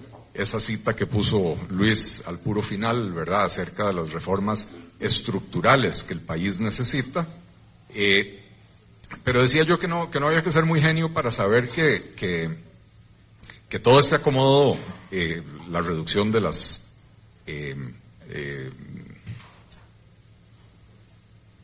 no, no de las tasas, del, de la, el encaje mínimo legal que, que, liberó una enorme cantidad de recursos, que no iba a tener el resultado deseado en una economía donde la gente está sobreendeudada, donde los consumidores están deprimidos, donde los empresarios, los productores están asustados, donde los índices de confianza en ambos sectores están en bajos históricos, tuvieron un pequeño repunte, pero probablemente después de los eventos de las últimas dos semanas van a volver a caer, ¿verdad? Eh, y entonces, eh, no me queda más que hacer lo mismo que hicieron Ronulfo y, Luis, que es criticar al gobierno, porque no es al Banco Central. Insisto, el Banco Central crea las condiciones para que con otras políticas se pueda empezar a generar esa reactivación económica de la que se ha venido hablando desde hace tanto tiempo. Y el gobierno ha venido dando tumbos en esta materia, eh, han hecho tres veces anuncios de que van a anunciar medidas. Finalmente anunciaron las medidas y el efecto probablemente fue más negativo eh, en el ánimo de las personas, ¿verdad? Em, porque si bien es cierto, hay ciertas cosas que son buenas, que son llamativas dentro de, las, de los anuncios de ayer del ministro de Hacienda, em, lo cierto es que cuando uno lo ve en su globalidad, deja mucho que desear. En primer lugar, em, generar ingresos pueden ser utópicas algunas de las propuestas, por ejemplo, eh, el tema este de reducir la, la evasión, ¿verdad? Eh, Ronulfo lo llamó, ¿cuál fue, la palabra que usaste? Eh, utópico, no, no fue utópico, no, sí, pero irreal. Este, pero, y, y, Ronulfo no habló del cronograma que se presenta en el documento que entregó ayer el ministro de Hacienda, ¿verdad? Básicamente dice, este mes presentamos el proyecto de ley, la Asamblea me lo tiene aprobado de aquí a abril, eh, la licitación se hace flash en dos meses, eh, no hay apelaciones y este sistema está funcionando en enero del próximo año, ¿verdad? Y entonces las proyecciones de reducción de la evasión del, del 2020 al 2023 dependen de que una licitación, eh, de, de que una licitación en Costa Rica no se atrase en una de las 28 etapas en las que se puede apelar y atrasar, ¿verdad? Eh, eso sin entrar a considerar el dato que nos reveló Luis eh, con respecto a la verdad de las reformas adoptadas en los países que el ministro utilizó como ejemplo, ¿verdad? Entonces, aún si se le, cumplía, se le cumpliera su profecía, eh, eh, la probabilidad de que el resultado sea el deseado, como decía Ronulfo, que, que la meta, que se alcance esa meta, pues es, es, es muy baja, ¿verdad? pero, pero al final de cuentas, de dónde quieren generar los ingresos, el gobierno lo tiene más o menos claro. Pésima coordinación, le van a quitar superávits a entidades que no estaban enteradas que le iban a quitar los superávits, ya saltaron algunos jerarcas a decir de yo, yo no sabía, a mí no me lo quiten. Eh, después podemos también entrar a discutir si algunos de esos fondos o recursos a los que se les quiere meter mano eh, es conveniente hacerlo. Yo, por ejemplo, creo que el tema de Fonatel, más allá de un asunto legal, eh, quitarle los recursos a Fonatel eh, es, un, es un error, es, es desvestir tres o cuatro santos para medio vestir un santo. Porque si alguna vez tenemos que aprender de la crisis de 1980 es que lo más grave de la crisis, el efecto más grave de la crisis fue que los jóvenes tuvieron que abandonar las aulas. Y que entonces condenamos a una generación, a mi generación, yo me gradué del colegio en 1981, eh, condenamos a una generación entera de costarricenses a empleos de baja calidad, de baja remuneración, sin posibilidad y sin esperanza de beneficiarse de lo que vino después, ¿verdad? La apertura comercial, la inversión extranjera, las zonas francas, etcétera. Eh, y si ahora agarramos los fondos que están destinados a llevar conectividad de Internet y telefonía a las comunidades alejadas del país donde no es comercialmente viable prestar esos servicios y a las escuelas que requieren de una, una conexión de banda ancha, estamos haciendo el equivalente de sacar a los muchachos y a estas comunidades de las escuelas. Vamos a ampliar aún más la brecha digital, que ya de por sí es amplia y ya es problemática. Eh, y entonces voy a parar ahí porque esto no se trata de Fonatel, pero, pero al final de cuentas podemos discutir si todas esas ideas que tiene el ministro de Hacienda valen la pena o, son viables, pero vuelvo al comentario que no he podido terminar porque yo mismo divago. Eh, la identificación de los ingresos está muy clara. Cuando se habla de control del gasto, entonces empezamos con mensajes difusos vamos a presentar un proyecto de ley de empleo público. A mí me gustó mucho el anuncio porque por primera vez dijo un proyecto de empleo público que va a provocar un ahorro significativo, porque la versión anterior que presentó el gobierno era un proyecto de ley de empleo público eh, que más bien incrementaba el gasto en el corto plazo. En el corto plazo habrá que recordarle al gobierno, es cuando tenemos la situación fiscal crítica, ¿verdad? Eh, pero para mí quedan como detalles por conocer.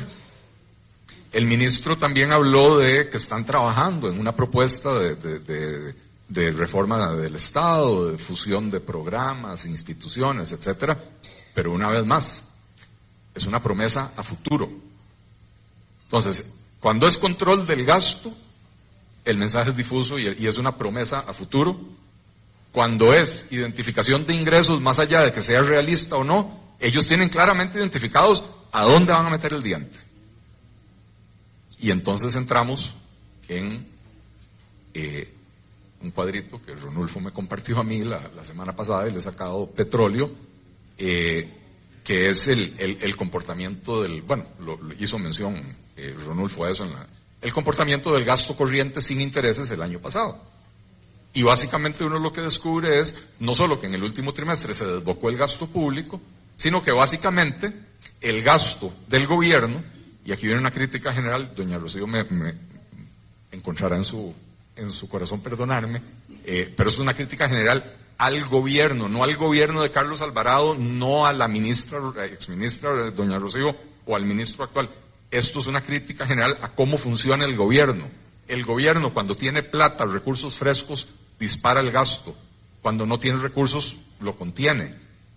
Y entonces en el primer trimestre del año pasado, el gasto creció 6%, 6.2% con respecto al primer trimestre del 2018. ¿Qué le permite al gobierno hacer eso? Bueno, el 2018 fue un año de mucha contención, básicamente en palabras de doña Rocío, porque no había recursos, ¿verdad? Eh, y en el primer trimestre del 2018 tenemos los ingresos, perdón, del 2019 tenemos los ingresos de la amnistía. Viene el segundo trimestre, no hay recursos frescos, el gasto crece apenas un 1%. Viene el tercer trimestre, empieza a ingresar el IVA, recordemos que rige a partir de julio, pero se recauda a partir de agosto, y entonces el gasto corriente sin intereses crece un 4%, que es, es razonable, pero es dos veces y media la inflación, ¿verdad? Eh, y en el último trimestre tenemos IVA, ahora sí en full swing, tenemos recaudación de renta, con todas las reformas que se le hizo también a renta, ¿verdad? Eh, y por supuesto tenemos la colocación de los eurobonos. Y el gasto crece un 12.6% con respecto al último trimestre del año 2018, ¿verdad? Eh, entonces, ¿cuál es la señal que yo recibo de, de don Rodrigo Chávez? Queremos plata porque queremos gastar. Queremos plata porque esa es la naturaleza del gobierno. Insisto, no de este gobierno. Uno puede hacer ese análisis para atrás 25 años o 50, ¿verdad? Eh, pero así sucede. Por lo general sí sucede, ¿verdad? Entonces, eh, el mensaje ciertamente no sirvió para calmar las ansias de las personas. Se le mezcló a don Rodrigo con eh, la mala suerte de tener que dar una noticia que era esperada, que es la, degradación de la calificación por parte de Moody's, eh, y es básicamente el resultado directo de lo que sucedió con el déficit fiscal el año pasado, ¿verdad? Em, que digamos que, que, que, en el 2018, cuando nos degradaron, después de la aprobación de la reforma fiscal, todavía había espacio para que uno dijera, pucha, se acaba de aprobar la reforma fiscal, ¿por qué me la degradaron? Bueno, parece que eran clarividentes y, sabían que una cosa es lo que se aprobó y otra cosa es lo que se iba a implementar. Eh, pero la, de, la degradación de ayer era nada más cuestión de definición de fecha, ¿verdad? Era cuando iba Moody's o o Standard Poor's a ser el primero en agarrar y decir, aquí va mi, mi, degradación. El mensaje es eh, incorrecto, eh, mezclado además con algunas ideas que introducen temores enormes. Eh, el tema del levantamiento del secreto bancario. No, queda claro todavía a qué se refiere el ministro, con qué es lo que pretende, pero cuando el ministro se le ocurre venir a, almorzar en un restaurante en Escazú y le molesta encontrarse dos Maseratis en el parqueo, que primero uno dice, bueno, ¿qué clase de ministro de Hacienda? Yo, quisiera que todos los millonarios de Costa Rica se compren mínimo un Maserati, eh, porque no sé esos bichos cuánto valen, 150 mil dólares, por lo menos 75 mil son impuestos, ¿verdad? Entonces gástese toda la plata en carambadas que me paguen un montón de impuestos. Segundo, el Ministerio de Hacienda sabe exactamente quién es el dueño de cada Maserati de este país. ¿Por qué? Porque está en el D151 de la agencia. No necesita levantar el secreto bancario. Vaya, fíjese quién anda comprando Maseratis y si se llama Pablo Escobar, vaya revise a ver de dónde proviene el dinero. Pero si tiene un nombre de un empresario conocido, de una empresa que es gran contribuyente, que tiene una oficina del Ministerio de Hacienda en su propia compañía, porque así funciona el Departamento de Grandes Contribuyentes, bueno, saben perfectamente de dónde vienen los recursos de esa persona eh, como para considerar lo que es un criminal, ¿verdad? Entonces, ese mensaje, sumado a levantamiento del secreto bancario para poder ver en qué gasta uno la tarjeta de, en qué usa uno la tarjeta de crédito o, qué inversiones tiene o qué movimientos tiene en la cuenta bancaria, eh, eh, no manda una muy buena señal, ¿verdad?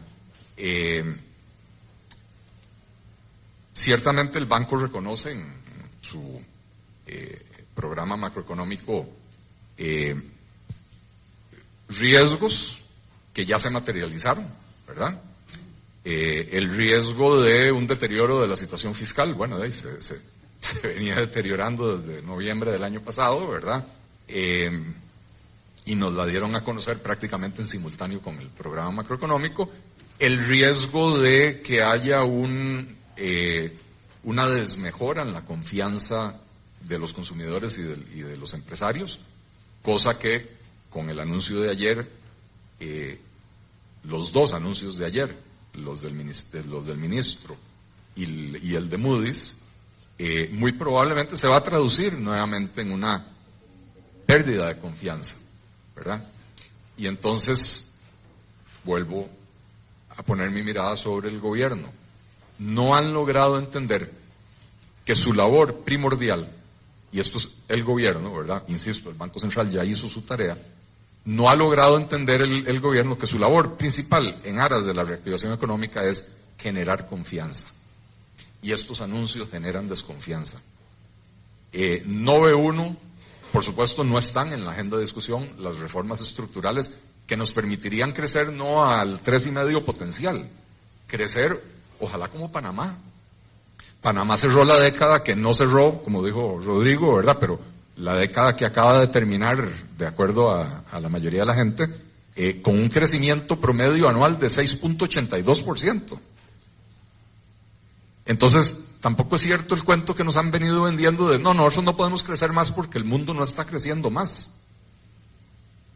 Panamá cerró con un crecimiento promedio del 6.82%. Israel, en una región complicadísima, eh, donde prácticamente no, no comercia con sus vecinos porque son todos enemigos, y los que no son enemigos son los países más pobres del, del mundo árabe, eh, pasó una década creciendo al 4.4% promedio. Pues porque Costa Rica no puede. Claro que Costa Rica puede, pero hacen falta las reformas estructurales. Pero antes de las reformas estructurales, por lo menos para reactivar la economía dentro de su crecimiento potencial, la generación de confianza es el elemento principal. Y ahí es donde el gobierno sigue mandando señales confusas, un día sí y otro día también, eh, y con estos anuncios del día de ayer creo que eh, terminaron, como dicen los mexicanos, terminaron de regarla. Eh, voy a dejar mi comentario por ahí, eh, para no monopolizar mucho el uso de la palabra. Muchísimas gracias, don Eli. Eh, ahora me gustaría darle la palabra a don Rodrigo para ver si se refiere a las presentaciones e intervenciones eh, previas. Muchísimas gracias, Lorena. Bueno, agradecerle mucho a, Luis, a, a, Ronulfo y a, Eli por, sus comentarios. Y, bueno, entiendo que realmente la papa caliente en este momento es la fiscal y que realmente eso eh, le quita relevancia al Banco Central. Yo quisiera que eso ocurriera, pero en la dirección equivocada, no porque quiera que el Banco Central tenga relevancia, sino que porque el tema fiscal le quite relevancia porque está dando buenas noticias, pero desafortunadamente le está quitando relevancia al programa macro por las razones equivocadas. Y entiendo que las noticias del cierre fiscal no son las que esperábamos y que eso requiere un proceso, en primer lugar, de explicación y de rendición de cuentas al público, que fue lo que ocurrió exactamente en el 2019, porque no se dieron las proyecciones que venían dándose relativamente bien hasta noviembre del 2019. Si vemos el déficit primario en noviembre cerró en 2,1%. Cuando nosotros fuimos a hacer el roadshow con los números de Hacienda, estábamos perfectamente en línea para cerrar con el la proyección de déficit primario de 2,1% del PIB a 2019, de manera que eh, sí, me parece que hay ahí una, una, labor importante para efectos de volver a restablecer esa confianza, que es un activo intangible, pero tan importante en la política económica. Eh, hacer una labor de rendición de cuentas, explicar bien qué pasó en el 2019, y sí creo que eh, era importante que el ministro tuviera por lo menos una indicación de voluntad sobre lo que viene, la necesidad de hacer algo adicional. Eh, claramente nosotros hemos dicho la reforma fiscal sí es suficiente para darle inflexión a la, a la trayectoria de la deuda en el tanto se cumplan estrictamente sus medidas, ¿verdad? Y esto depende de, ese supuesto fundamental. pero en esta, en esta coyuntura sí parece importante adicionar a la reforma fiscal una serie de medidas complementarias que ayuden a restablecer esa confianza eh, vía una reducción más rápida de la trayectoria de la deuda eh, y más temprana también. Y eso yo creo que sí es importante. Por eso, por eso me parece que era fundamental eh, que el ministro hiciera lo que hizo.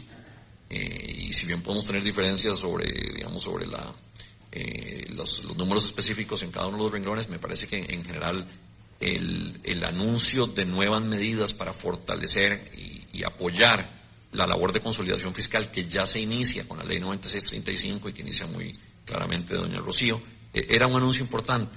Eh, y entiendo por qué en alguna forma eh, tal vez no fue tan bien recibido. Pero, pero sí creo que el anuncio era importante. No, no me toca aquí venir a defender al, gobierno, no, no, es mi, no es mi papel. Pero ciertamente entiendo que, que en este momento urge restablecer esa confianza de la que ustedes tan claramente han hablado, concuerdo plenamente en importancia de ese, de ese activo intangible como llamaba, y para eso se necesitan medidas adicionales y esas medidas adicionales eh, claramente deberían ir orientadas a tratar de hacer la consolidación fiscal lo más amigable con el crecimiento posible. Por ahí, por ejemplo, las medidas para reducir eh, deuda vía venta de activos son en, esa medida muy razonables, porque nos permitirían darle un golpe a la deuda mm, sin tener una implicación negativa sobre el crecimiento. Eh, y entiendo que tal vez no sean todos lo ambiciosos posibles. Eh, aquí hay un tema, por supuesto, de viabilidad política. Eh, ojalá hubiera más posibilidad de hacer, de hacer todavía más en ese campo. Pero ciertamente es un campo donde podemos encontrar ese balance entre reducción del déficit fiscal sin afectar crecimiento económico. También está, por supuesto, el tema de la reestructuración del Estado y el empleo público.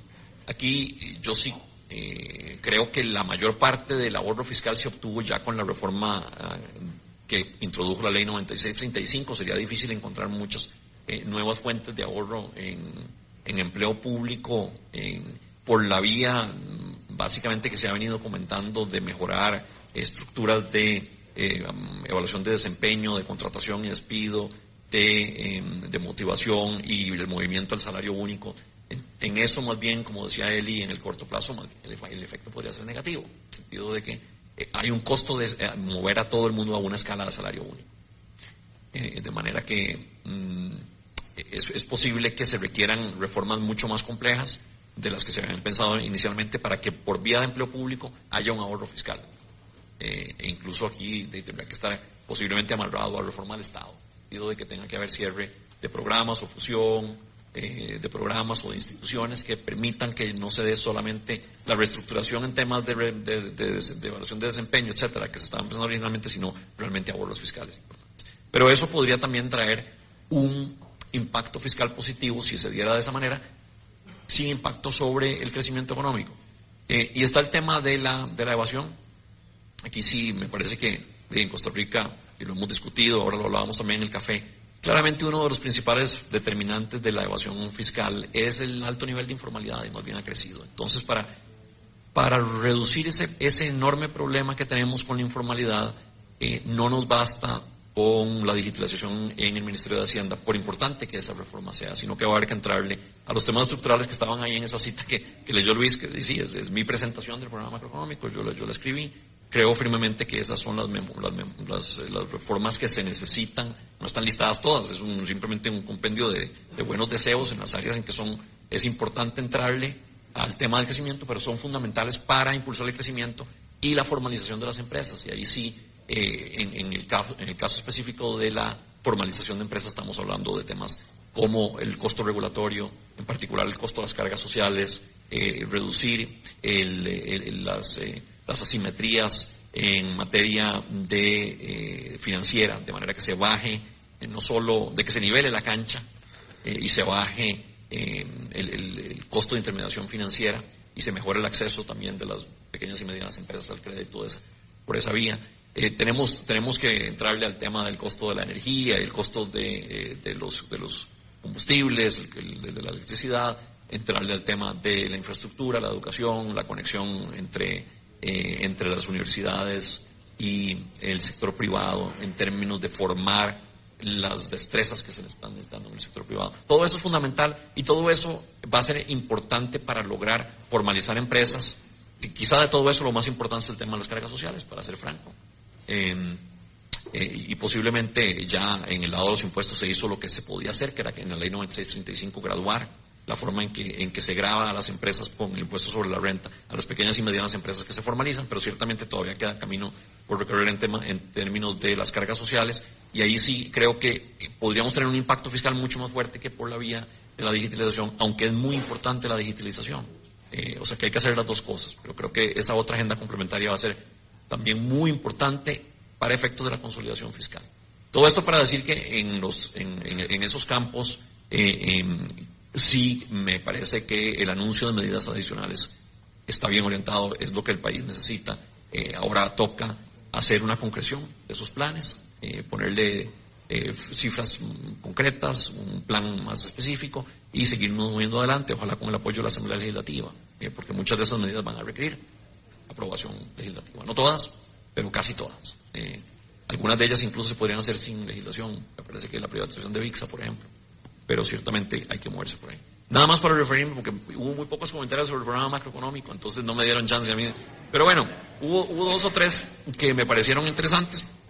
En primer lugar, el tema del crédito, creo que todos estamos de acuerdo, es fundamentalmente en el caso de, la situación actual un problema de falta de demanda, no hay duda que eso ha sido así. Y el punto ahí es simplemente que estamos tratando de crear las condiciones para que cuando la demanda reviva, eh, eh, ciertamente pueda repuntar el crédito. Eh, pero yo sí creo que hay algún nivel de elasticidad de la, cantidad demandada, muy bien apunta él y corrección decían uno siempre en las clases de economía básica, no confunda demanda con, con cantidad demandada, es que buen punto Eli, Ah, bueno, bueno, excelente, excelente. Sí. No, no estamos hablando de un desplazamiento de la curva de demanda, simplemente un movimiento a lo largo de la curva de demanda porque baja el precio. Uno esperaría que aumente la cantidad demandada de crédito, pero, eh, pero entiendo los puntos de ustedes. Aquí sí el trabajo es uno con los bancos para ver cómo transmitimos más rápidamente ese efecto precio, para ver si logramos generar un efecto eh, en el nivel de demanda de crédito. Eh, pero los otros temas que quería comentar rápidamente es eh, el de la intervención cambiaria que mencionaba Luis, que va a hacer el Banco Central, va a encontrarse frente a un dilema en caso de que ingrese una cantidad masiva de recursos externos. En efecto, así es, y lo hemos venido diciendo. Nosotros lo que creemos que hay que aprovechar esa oportunidad para fortalecer la posición de reservas. Ya pagamos por adelantado el FLAR, eh, veremos cuánto entra y cuándo entra, porque también el gobierno enfrenta pagos de deuda externa y, y eso va a cancelar el efecto del ingreso de recursos externos, pero estamos eh, con la mira puesta en ese tema, de manera que, en efecto, como bien decía Luis, eh, cuando nos toque enfrentar el dilema lo, resolveremos posiblemente en la dirección de acumular reservas, aunque viene un costo, pero un costo que creo, creemos que en este momento es manejable. Afortunadamente hemos logrado reducir el déficit cuasi fiscal del Banco Central. Eh, el año pasado cerró en 0.3% del PIB y esperamos que se mantenga alrededor de eso, que es uno de los montos más bajos que hemos tenido históricamente desde que el Banco Central está navegando en las aguas contemporáneas después de la reforma Después de la crisis fiscal de los 80 se heredó una deuda enorme y eso le generó unas pérdidas que en este momento están llegando básicamente al punto más bajo que hemos visto en muchos años. Eh, y finalmente el tema de la revisión de la meta, que también apuntaba Luis, estaba ahí mencionado, si no me refería a eso. Este año queremos invitar a un diálogo con la comunidad, con el pueblo de Costa Rica para, para conversar sobre el tema de, eh, la, la, meta de inflación. Eh, y en efecto la, la, idea no es subirla, la idea sería más bien, la debemos bajar, ¿no? Justamente hablaba de las, las, fuerzas que han ido empujando la inflación a la baja a nivel mundial. Eso lo hemos visto, como bien me apuntaba Luis, en los últimos 5 o 8 años la, inflación promedio de los socios comerciales bajó de 3% a, a 2,5%. Eso nos da cierto espacio para considerar, reconsiderar la meta de la inflación. Claramente este no es el momento, por los temas que bien apuntaba Luis, tenemos un nivel de incertidumbre fiscal que sugerirían que este no es el momento aconsejable para mover la, meta. Hemos logrado que finalmente se anclen las expectativas de inflación al punto medio del rango meta y moverles ahora, eh, cambiarles ahora la el arco, el marco de, de, la cancha sería, me parece, eh, poco conveniente. De manera que si estamos eh, entrando en ese ejercicio, queremos oír posiciones, invitar a diálogo y tal vez la, Academia Centroamericana nos pueda eh, organizar un evento sobre el tema de las metas de inflación y, dónde debemos ubicarla. Parece que es un, diálogo importante, queremos abrirlo, pero la dirección en todo caso que estamos vislumbrando es a la. Y Muchas gracias. Muchas gracias, don, Rodillo, don Rodrigo. Con todo gusto, sí, para la academia es muy importante promover promover todos esos espacios de discusión. Claro que sí. Bueno, y ciertamente no hay tantas preguntas sobre el programa macroeconómico, sin duda yo creo que el tema es el, el fiscal y la, bueno, don, eh, don Ronulfo mencionaba la pérdida de confianza y por tanto de, el, problema para la reactivación económica. No sé si don Ronulfo o don Luis quisieran hacer alguna intervención. Yo creo que ya nos quejamos, ahora eh, eh, me parece que, que, Rodrigo lo plantea en términos positivos. ¿ah? Bueno, nos jalamos la torta, eh, no debió de ocurrir lo que ocurrió el fin de año, pero bueno, ¿qué hacemos? Ah? este, nos podemos sentar a llorar y, creo que esa no es la idea. A mí me parece que, deberíamos de trabajar en dos líneas. Eh, y, veo que hay bastante trabajo legislativo, por aquí veo eh, representantes legislativos, así que eh, vale, el mensaje también. ¿ah?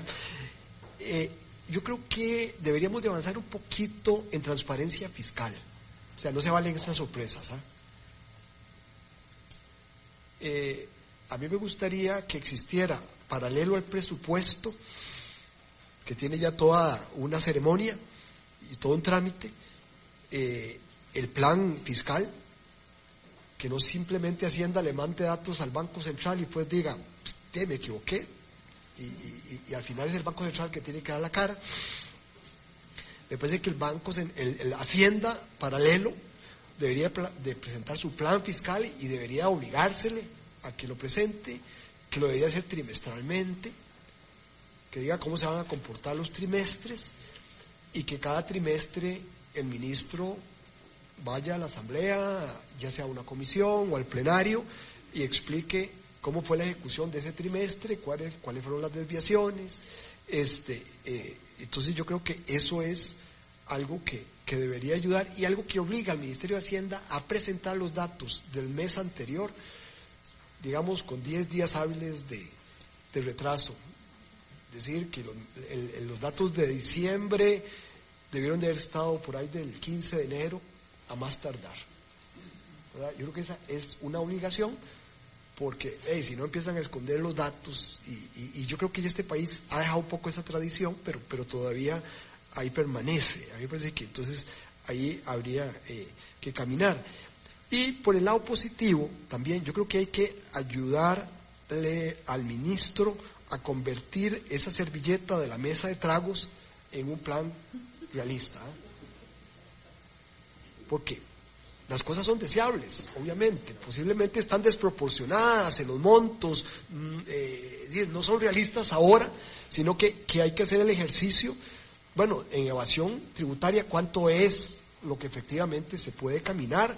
Creo que hay que caminar ahí, no es que, no, es que hay que votar ese tema, sino que hay que tener expectativas que sean realistas, con cronogramas y fechas este, muy claras y con acciones este, claras. ¿ah? Y en todos los planteamientos que hace el ministro, yo preferiría que fuéramos menos ambiciosos en montos, pero que fuéramos más realistas en lo que se va a hacer para darle credibilidad, porque se necesita restablecer la confianza. Creo que habría que tal vez establecer alguna especie de incentivo para que cumpla el gobierno. ¿ah? Vaya cumpla el 2020 y en enero del 2021 hablamos de eurobonos. ¿ah? Podría ser, ¿ah? O algo por el estilo. ¿ah? Es decir, eh, de don Eduardo siempre hemos aprendido que se trabaja con garrote y zanahoria, ¿es don Eduardo? Este, eh, y yo creo que aquí pues hay que buscar esa, esa, e, ese, ese alineamiento. Entonces yo creo que pues ese es el área que hay que trabajar. Eh, eh, en el tema de crecimiento, quiero hacer algunas menciones, porque creo que es muy importante, ah, y, por estar siempre hablando de la parte fiscal se nos olvida tal vez algo que es más importante, que es el crecimiento. Bueno, tenemos un tema de, tipo de cambio, eh, Rodrigo lo ha planteado bien, este país es caro, es muy caro y eso pues, nos, no, nos resulta difícil competir, pero mientras tengamos el déficit fiscal va a ser difícil que resolvamos eso. ¿ah?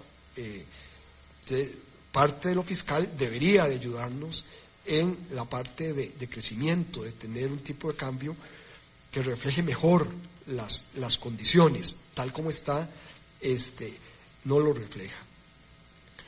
Hay un tema, y este lo tengo como servilleta de mes de tragos, eh, que creo que vale la pena que discutamos, y es el tema de, que se queja el Banco Central de la transmisión, se bajan las tasas de interés de política monetaria y eso no se transmite a la misma velocidad, o es muy lento o, o en menor dimensión. Hay un tema también que junto con eso está toda la parte regulatoria bancaria. Y yo tengo mi hipótesis que parte de la regulación bancaria, todas las reglas a las cuales están sometidos los bancos, son un poco procíclicas. O sea, cuando se deterioran las carteras, entonces, eh, los bancos tienen que castigar los préstamos, hacer, hacer ¿cómo se llama?, eh, eh, provisiones, etcétera, etcétera, y, ahí viene toda una marcha hacia, hacia atrás de punto de vista de disposición de dar crédito, de los costos de dar crédito, que se reconocen costos que tal vez no se habían visto con exactitud, porque tenemos una regulación que es muy de cumplimiento. ¿verdad? La 105 le dice, si esto se atrasa, usted hace esto y esto, y entonces ahí eso empieza a correr en los costos bancarios y las utilidades bancarias. Eh, hay un ejercicio más bonito, y creo que sería, ayudaría más, que es el ejercicio de los estrés que se hace. ¿Sí? Cuando se está bien, es, bueno, hagamos el ejercicio, si estuviéramos mal, ¿cómo es que se ve la foto, verdad? Entonces, eso yo creo que, que, que se hace, pero digamos, al final con lo que se juzga a los bancos no es con eso, es con la otra regulación. Entonces, yo creo que si pasamos a una regulación más basada en riesgo, eh, eh, podríamos este, evitar esa cosa tan procíclica que puede tener la, la regulación, según mi hipótesis. ¿ah? Eso habría que, que verlo, ¿verdad? Pero, pero me parece que este, puede ser que las entidades cuando las cosas van bien no hacen el debido esfuerzo y cuando van mal tienen que hacer un esfuerzo todavía más grande. ¿ah? Eh, yo sé que hay unas estimaciones que son anticíclicas, pero son chiquititas. ¿ah? Es decir, en general eh, eh, no son las, la, la, las que mueven más los balances y los estados de resultados. ¿ah? Entonces, ahí hay un tema que me parece que tal vez este, eh, deberíamos de, de, discutir y, verlo. Puede ser un tema muy técnico y muy aburrido, este auditorio decir, esta conversación es muy aburrida, pero bueno, no, es que esa es letra menuda que al final tiene impacto en la disposición de las entidades de dar crédito y de, los costos de, de, crédito. Y el otro tema, las reformas estructurales. Eh, la mencionó, mencionó Rodrigo, lo mencionó Luis y Eli también eh, ahí tenemos unas discusiones gordas, hay unos temas de mercado laboral que no discutimos, el costo, los costos de la seguridad social en Costa Rica son muy altos. Cuando OCDE hace el análisis de la economía de Costa Rica, una de las cosas que señala es, dice, la carga tributaria del gobierno central es relativamente baja en comparación con otros países, eh, pero lo que es la carga de, la seguridad social, la carga que va sobre las planillas, es muy alta. Y muy alta con OCDE, ¿verdad? que son países bastante sofisticados. Y además vamos con una tendencia a que la Caja del Seguro Social, para cerrar sus cuentas en el régimen de invalidez, vejez y muerte y el de seguridad, eh, puede tomar decisiones o está tomando decisiones para aumentar esos costos. Entonces, eh, claro, la caja tiene una visión que es muy parcial, que son solo sus finanzas, y puede ser que incluso ni a sus finanzas le sirva eso, pero de punto de vista de país, eh, ahí podemos tener una, una complicación de punto de vista de la demanda de trabajo. Entonces, ahí hay, un tema que nosotros deberíamos de plantearnos eh, como sociedad, es eh, cómo vamos a resolver el financiamiento de la seguridad social, que nos ha dado buenos resultados. Esto no es para decir que, las condiciones de salud del país son muy buenas en comparación incluso con países de alto desarrollo, la esperanza de vida, las condiciones de mortalidad, etcétera, pero para hacer eso sostenible con el crecimiento del país y hacerlo sostenible en el largo plazo, creo que vamos a tener que replantearnos eh, cómo, cómo es que se, que se financia esa parte y entonces empezar a discutir esos temas de largo plazo eh, que son los más importantes y, no quedarnos solo sobre la eterna discusión de la parte fiscal. Muchas gracias. Don Luis, y después ya no tenemos tanto tiempo, pero la idea sería tomar algunas preguntas del público. Bueno, yo, yo creo que ya se ha dicho mucho. Nada más reiterar otra vez, en el tema de confianza, que es fundamental, y, la reactivación económica del, país, que es, que es fundamental para resolver todos los, problemas, no solo el problema fiscal, sino el problema de desempleo, pasan por el tema de confianza. Y en eso me parece que los mensajes que salgan son fundamentales. Y ahí eh, creo que, volviendo a criticar a mi amigo Rodrigo Chávez, eh, ah, eh, cuando, cuando Ronolfo decía al inicio de su charla, no, es que uno no puede estar en contra del objetivo general que es vamos a resolver el problema fiscal sin tocar el bolsillo de los costarricenses y sin eh, cortar servicios públicos. ¿verdad? E inmediatamente sigue el discurso y dice, es que hay una evasión del 6 al 8%, es que hay, bueno, y hay gente andando en Maseratis, que obviamente no, no, no parece lógico, este, en este país y además hay 22% de narcolavado este, y hay unas exenciones muy grandes. Entonces el mensaje que está mandando es, vean, nadie de ustedes va a pagar impuestos, vamos a recogerlo de los grandes, de los ricos que no pagan impuestos, de los grandes empresarios que están evadiendo, de los que están haciendo narcotráfico, que son un montón, y de eso les vamos a recoger el dinero y además las exenciones, ¿ah? Sí, seguramente. No se van a ir. ¿ah? Y de las exenciones que deja entredicho que es básicamente, o sea, no lo dice, pero uno entiende ahí, exenciones, zona franca, lo que dice todo el mundo. Nadie habla de canasta básica, nadie habla de aguinaldo, ni de salario escolar, ni de todas esas que están metidos ahí, ¿ah? Y cooperativas, ¿ah? Bueno, sí, cooperativas sí salen un poco. Pero entonces el mensaje es, sí, no le vamos a tocar el bolsillo a ustedes, lo vamos a tocar a todos esos y con eso vamos a resolver el problema fiscal. Entonces, ese mensaje, eh, sí, suena muy bonito, prácticamente populista, la gente, todo el mundo lo apoya, pero al final de cuentas el efecto es que entonces hay un grupo de gente importante que se está asustando y lo que está agarrando, lo que va a hacer es agarrar la plata y se la va a llevar de acá. Entonces el efecto de todo ese anuncio probablemente sea eh, más negativo que, positivo y creo que en eso hay que, hay que tenerlo. Y lo decía, eh, fue ahora, en el lado del gasto los mensajes son difusos, si vamos a mejorar la, la, eficiencia administrativa, de, nada más, ya, ahí, ahí, se quedó. Entonces no los vamos a tocar, los sindicatos que están, se han estado quejando no los, van a, no los van a tocar. La ley de empleo público es una promesa que por lo menos alivia ese mensaje, pero por otro lado, el mensaje está claro que no, que, más bien asusta en, lugar de ir en la dirección eh, correcta. Y aquí lo fundamental, al final de cuentas, de los números es que si el plan es creíble o no es creíble. Ya las calificadoras nos dijeron, no es creíble. Bueno, le queda al gobierno actuar y presentar los números de que sí van en la dirección correcta para poder cambiar la dirección de este país. Si no, yo no veo que vayamos a mejorar ni salir de reactivación, ni mejorar desempleo, ni resolver el problema fiscal. Muchas gracias, don Luis. Eh, ¿Alguien tiene alguna pregunta?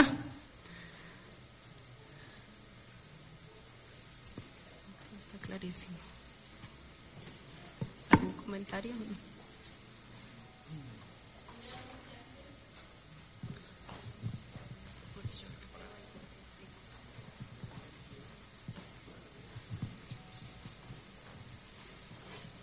Gracias. Eh, se percibe claramente un gran ausente en, la sesión, ¿verdad? Y es el señor ministro de Hacienda, quien pudo haber participado con la réplica y hasta con generación de información que nos genere más seguridad o más inseguridad. Vamos a tomarlo en cuenta para el próximo seminario. próxima, para la revisión del programa macroeconómico. Yo tengo algunas preguntas este, al Banco Central en vista de que hubo pocas. a ver, una observación. ese dato que siguen diciendo de que los ticos están sobreendeudados no es cierto. En la encuesta de ingresos y gastos del INEC se demuestra que no importa el quintil de ingresos, el nivel de servicio de deuda a los ingresos de las familias no supera el 20-22% que está dentro de las normas de Basilea. Ahora, eso no quiere decir que dentro de cada uno de esos quintiles, y sobre todo empleados del sector público, estén sobreendeudados. Pero me preocupa que se siga diciendo que los ticos están sobreendeudados. En segundo lugar, yo lo decía desde tiempos de Olivier Castro, le pusieron un freno a los dólares, está bien, por los no generadores, de la desdolarización. Y ahí lo pusieron ahora con una tasa de crecimiento de cero del crédito en dólares pero no se preocuparon por las tasas en colones.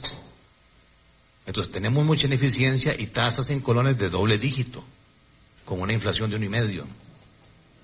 Y entonces, por un lado, frenamos el crédito en dólares, pero por otro lado, no se promovió la eficiencia y la caída de las tasas en colones, que era el objetivo de las metas de inflación, no como un fin en sí mismo, sino como un medio para lograr tasas de colones de un dígito para que la gente se endeudara en colones. Ahora nos quedamos con el peor de los dos mundos. La pregunta también es para don Rodrigo, ¿cuál, cuadro de rendimiento de la reforma fiscal vamos a seguir? ¿El que el Banco Central emitió cuando se aprobó la reforma fiscal, que nos daba cuatro puntos de ahorro, déficit primario de cero en el 2024? ¿O ahora vamos a tomar el cuadro nuevo que presentó el ministro de Hacienda? Y dos preguntas más. Yo sigo insistiendo con la encuesta continua de empleo, dado que el Banco Central la paga. Poca gente ha visto esto. Yo me, alegré porque se crearon en el año 2019 32 mil nuevos empleos en la población de 60 años o más. Yo quisiera creer que eso es cierto, o sea, 30 mil nuevos empleos en la población de, de 60 años o más. Y donde se sufre desde 15 a 24, 24 a 30 y resto, se crece bestialmente ahí. Y en el sector público, según esa encuesta continua de empleo, se crearon 37 mil nuevas plazas en el sector público y se destruyeron 19 mil en el sector privado. Y los salarios en el sector público crecieron 4.7% y en el sector privado 1%. Entonces, ¿dónde está la austeridad fiscal si es que esa encuesta eh, está bien hecha? Y por último, tenía que, referirme al tipo de cambio real. Vea, la preocupación no es el tipo de cambio nominal. Yo sigo preocupado por el tipo de cambio real. Es cierto que cuando Rodrigo hay mayor volatilidad, es cierto que se recuperó el tipo de cambio nominal, pero el tipo de cambio real no. El tipo de cambio real este último año cayó cinco puntos porcentuales. La preocupación ya no solamente es del sector exportador y del sector turístico, sino que productores locales sufriendo la llegada de importaciones de azúcar, de importaciones, de café de Colombia, de azúcar de Brasil, meramente por temas de pérdida de competitividad por el tipo de cambio real. Y coincido con la observación eh, que por dicha hizo Luis Mesalles, yo realmente sí estoy preocupado. Yo sumo todo ese cóctel de rompimiento del secreto bancario, downgrade, déficit fiscal histórico, nivel de deuda 37 mil millones, extinción de dominio, allanamientos de casas de habitación o de empresas de gente que no piensa como cierto grupo, polarización de la sociedad, lavado de dinero, evasión, satanización de la empresa privada, tasas de usura por encima de criterios técnicos y cuidado ese cóctel nos puede llevar a una situación explosiva que aquí tal vez no la estamos dimensionando como siento yo que se está percibiendo a nivel de los empresarios privados.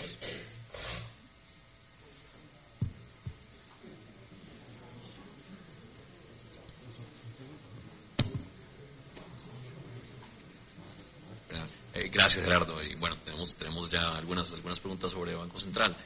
Eh, a ver, los ticos están sobreendeudados. Eh, creo que no podríamos decir que todos los ticos están sobreendeudados. Me parece que habría que ver cuál es la, línea del programa macro que estoy leyendo, pero el énfasis que yo he querido poner en la redacción de, esta, de este tema es que algunos hogares costarricenses están altamente endeudados.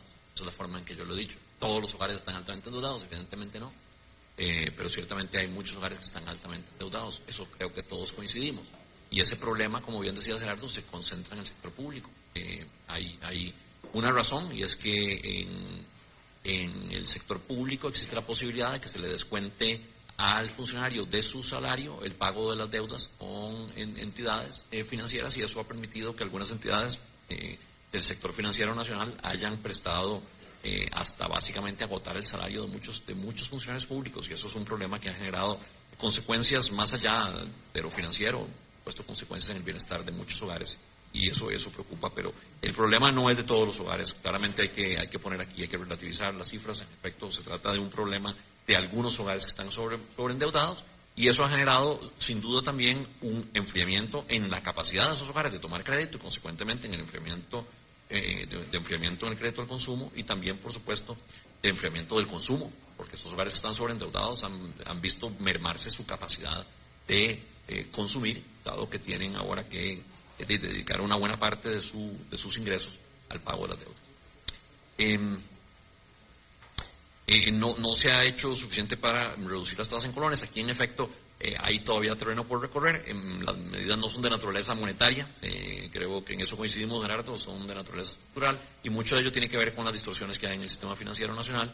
Eh, por eso hablaba de que tenemos que una de las, me parece, una de las tareas importantes pendientes y sobre las que tendremos que trabajar en los siguientes, en los siguientes años, y, y claramente yo quiero seguir empujando en esa dirección, es reducir y ojalá eliminar muchas de las distorsiones que existen en el sistema financiero nacional, eh, tanto que eh, afectan a los bancos privados como que afectan a los bancos públicos. En este momento, como hemos dicho, la cancha no está tanto desnivelada como tremendamente embarrialada y distorsionada eh, para bancos privados y públicos en el país y en eso coincidimos plenamente. Hay que trabajar en esa dirección para poder conseguir tasas en colores más bajas y un margen de intermediación más, bajo. Em, ¿Cuál tabla fiscal se debe usar? Bueno, de, Aquí sí te digo, eh, con, la experiencia del Fondo Monetario, las proyecciones hay que ajustarlas conforme cambian las circunstancias, ¿no? Entonces, por supuesto que en la medida en que uno va viendo cambios en las tasas de interés internacionales, cambios en el crecimiento proyectado por la economía nacional, eh, incluso con los mismos números de ingresos y de gastos primarios, podrías llegar a conclusiones muy diferentes. R y G afectan muchísimo las proyecciones fiscales, aquí estoy usando tecnicismos, pero la tasa de crecimiento proyectada y el nivel de tasa de interés proyectado, por ejemplo, para un dado déficit primario, nos pueden afectar significativamente las proyecciones de deuda y, sin embargo, eh, pues uno, uno podría ver que no hay vamos, una, un cambio fundamental en el déficit primario. Entonces, sí, sí, hay, sí hay que reconocer que las proyecciones cambian conforme se, ajustan las circunstancias, por ahí se ajustan algunos de los parámetros fundamentales en las proyecciones, pero em, me parece importante aquí sostener que eh, en todas las proyecciones hemos tenido un punto de inflexión eh, que realmente se da o en el 2022 o en el 2023 con los últimos números a nosotros en nuestro ejercicio de sostenibilidad de deuda usando los números del Ministerio de Hacienda nos da un punto de inflexión en el 2022 se adelantó un año. Creo que por eso te confundiste, porque hemos venido diciendo 2023 y en efecto ahora cambió al 2022, esto hay que dejarlo claro, así está en los números nuestros. De nuevo, basado en las cifras del Ministerio de Hacienda que dependen de la implementación estricta de la regla fiscal. Eh, la encuesta continua de empleo hay que ver esos números, yo eh, concuerdo que hay que ver bien. Es una encuesta que no, no es un censo, la encuesta de hogares eh, es mucho más fidedigna, es una encuesta anual en lugar de estar en encuesta trimestral. Habrá que ver si podemos mapear esos incrementos en la encuesta de hogares, pero, pero ciertamente es una pregunta que, que, que dejo que dejo ahí apuntada porque es una pregunta que es importante resolver. Eh, Gerardo, muchas gracias por esa. Y en términos del tipo cambio real, pues decir, decir que el, tipo cambio nominal eh, no se ha movido gran cosa desde que yo llegué a el día que yo llegué al 1 de agosto del 2018. El tipo cambio estaba en 568 colones en el MONEX, hoy en día está en 572, un poquito más depreciado. La inflación de Costa Rica en relación con los socios comerciales fue menor, de manera que el tipo cambio real se ha depreciado desde que yo llegué al Banco Central no se ha apreciado, pero el problema de apreciación del tipo de cambio real fue realmente fuerte, eh, se dio entre los años 2010 a 2014. Yo he visto a Gerardo decir esto en presentaciones, concuerdo plenamente, es de ver las estadísticas. Fueron esos dos años en que se nos apreció el tipo de cambio por la combinación desafortunada de dos circunstancias. Uno, un exceso de liquidez en, la economía mundial, están nadando los países del mundo en liquidez, había, eh, le llamaba Hernán que un eh, un atrancamiento, un, atracamiento de liquidez global, decía él, un Global Savings Flood en inglés. Em, y en el caso de Costa Rica, combinado con un incremento en el déficit fiscal que disparó las tasas de interés locales, lo cual hizo, no hizo sino atraer todos estos capitales y apreció el tipo. En esos años tuvimos realmente una apreciación muy fuerte del tipo cambio nominal y también del real. Y el tipo cambio real, eh, después de eso, empieza a recuperar algo es decir, se deprecia un poquito, pero no está ni de cerca donde estaba en el 2010. Eh, de manera que ahí sí tenemos un problema que se nos ha mantenido relativamente apreciado el cambio real. Em, las soluciones no están fundamentalmente por el lado de la política monetaria y cambiaria, están sobre todo por el lado eh, estructural y en particular el tema del déficit fiscal, ya lo hemos dicho, ustedes lo han apuntado bien, pero, pero sí es importante tener claros los hechos, que lo que fundamentalmente ha afectado ahí nuestra competitividad se dio entre los años 2010 y 2014. Eh, no hemos logrado recuperar los niveles que teníamos en aquel entonces. tal vez nada más una reflexión muy rápida, eh, yo sé que estamos con el tiempo. Un comentario sobre la, encuesta continua de empleo. Eh, esa encuesta, a nivel global, los grandes números funcionan, pero cuando ya se empieza a desagregar mucho y llegas a, puntual, edades de 60 para arriba, los hombres, mujeres y todo eso, ahí se pierde mucha validez en lo que puede ser o sector público, etcétera. Eh, si agarrar los números de la caja, sector público, lo que ha crecido en los últimos dos años es como el 1% por año la planilla, de, lo que es 1 uno, y 1, 2% entre los dos años, no es un 20% que sale ahí en la encuesta continua de empleo. Esto será un tema para tal vez para que la, Academia de Centroamérica le entre una, una investigación. Sí, es, una muestra. En la encuesta de hogares en sentido mucho más bien la, la, caja. Eh, nada más quería referirme rápidamente a un punto que tocó Ronulfo, que me parece que es fundamental, y es cómo vamos a financiar la seguridad social en el futuro. Eh, claramente no puede ser a través de eh, incrementos en las contribuciones, ya las tenemos muy altas. Al contrario, más bien hay que ver cómo bajamos las contribuciones de seguridad social, porque esto es lo que está generando el problema de informalidad y eventualmente también de, de, pérdida, de dilución de la, de la red fiscal, de la red de recaudación fiscal. Eh, aquí más bien vamos a tener que, como país, entender que vamos a tener que empezar a usar impuestos generales para, para financiar la seguridad social. Eh, no queda alternativa. Eh, no en el tema de pensiones, me refiero a la, medicina social en particular. Y por eso cuando hablamos de la flexibilización de las, de las cargas sociales, vamos a tener que pensar en que eso se aplique sobre todo para las pensiones y mover el sistema de pensiones a uno de, de contribución definida y no tanto para la parte de seguridad en salud, porque el seguro de salud, si pretendemos que cubra 100% de una persona que solo contribuye una hora por semana, eh, vamos a llevar al, sistema a la bancarrota. Entonces vamos a tener que pensar en, mecanismos más modernos de financiamiento de nuestra seguridad social que incluye el uso de impuestos generales. Eh, creo que esto es importante porque en Costa Rica hemos tenido demasiado énfasis en eso, tiene toda la razón la OCDE, en impuestos al trabajo que han generado un desestímulo a la contratación de trabajo y a la formalización de las empresas. Y nos está pasando la factura también en recaudación fiscal.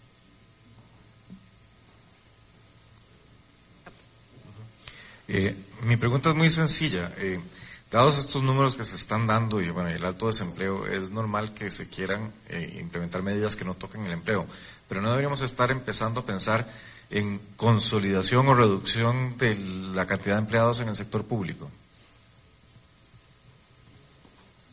¿Para quién es la pregunta? Para, para el que quiera. Soy de More-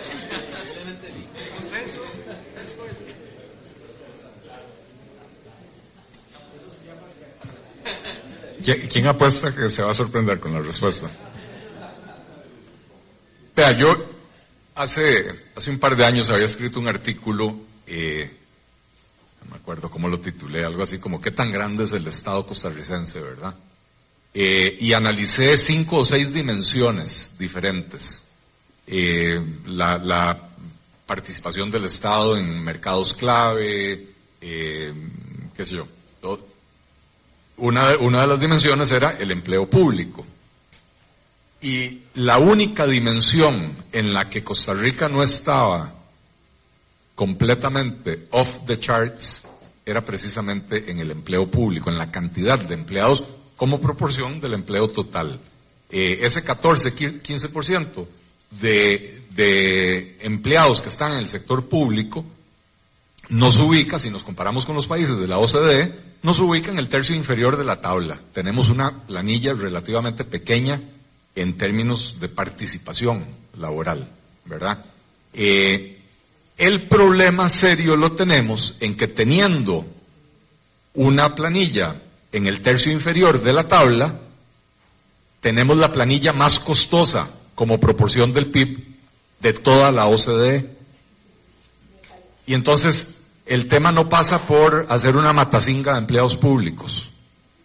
Eh, es muy probable que algunos vayan a perder su empleo, porque si usted quiere implementar un proyecto como el de Otón Solís Cerrar, usted va a fusionar 44 programas antipobreza, 23 instituciones que, que lidian con, con esto, va a reasignar las funciones para, para que haya una, una mejor división de las labores, ¿verdad?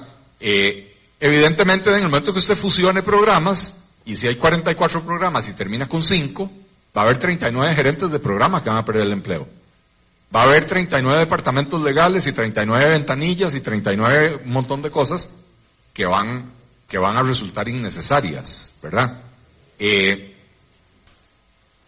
parafraseando al gobierno, sin reducir las prestaciones o los servicios que brinda el gobierno.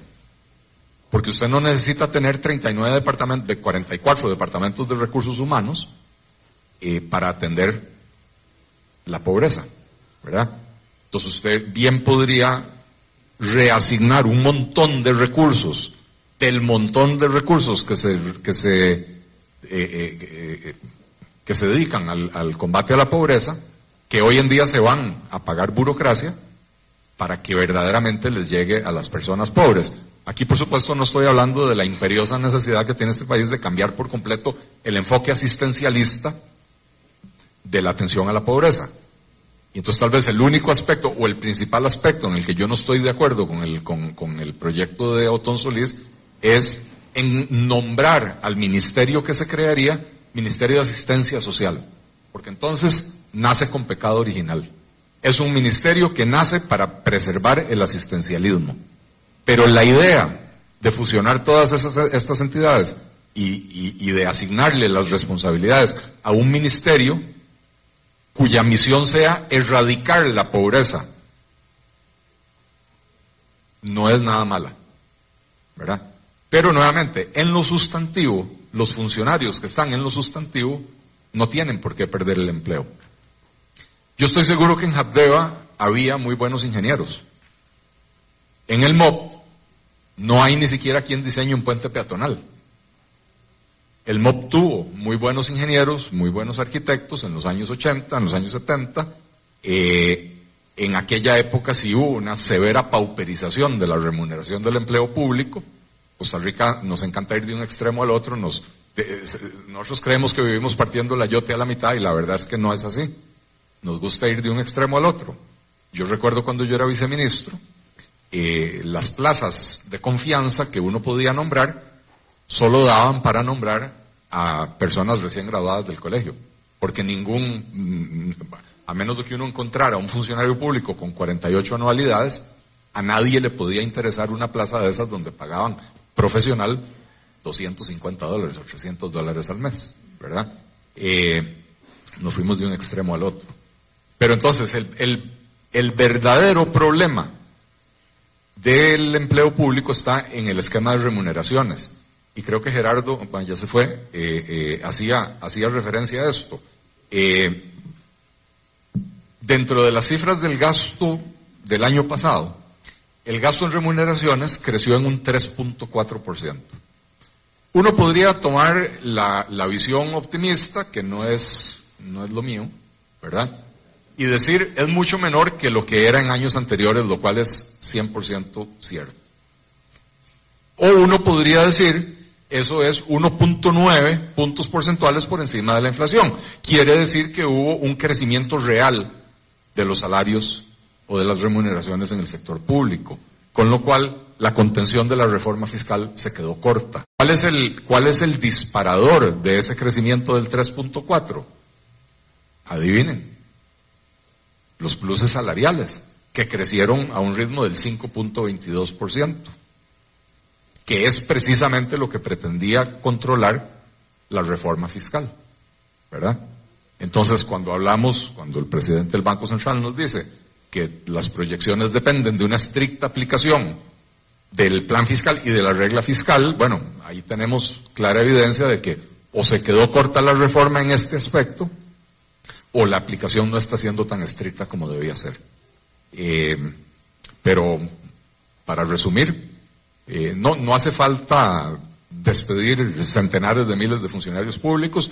Eh, si esto se hace al mismo tiempo que se promueven reformas estructurales y medidas generadoras de confianza para dinamizar la economía, entonces, estos funcionarios administrativos y legales que probablemente están sobrando en el gobierno porque son redundantes, son los que más fácilmente van a encontrar empleo en las empresas que vayan a, surgir en el sector privado o las empresas que vayan a crecer en el sector privado. Entonces, eh, digo, porque usted a un administrativo o a un abogado no necesita darle gran capacitación para que, para que pueda pasar al, sector privado, ¿verdad? Eh, a diferencia de un ingeniero que tenga 30 años sentado ahí en edificaciones nacionales y no sepa ni siquiera usar AutoCAD, ¿verdad? Entonces, eh, eh, es diferente el asunto. Eh, así que la, la, respuesta es no, o sea, no, no debemos de estar pensando en, hacer esa matazón, pero sí debemos de estar pensando en cómo resolver este problema serio que tenemos de la remuneración de los empleados, porque no puede ser que tengamos la planilla más cara con la, la nómina de Carmelita. ¿Ah? La planilla más cara del campeonato con la nómina de Carmelita. O ahora deberíamos decir de la, la U universitarios.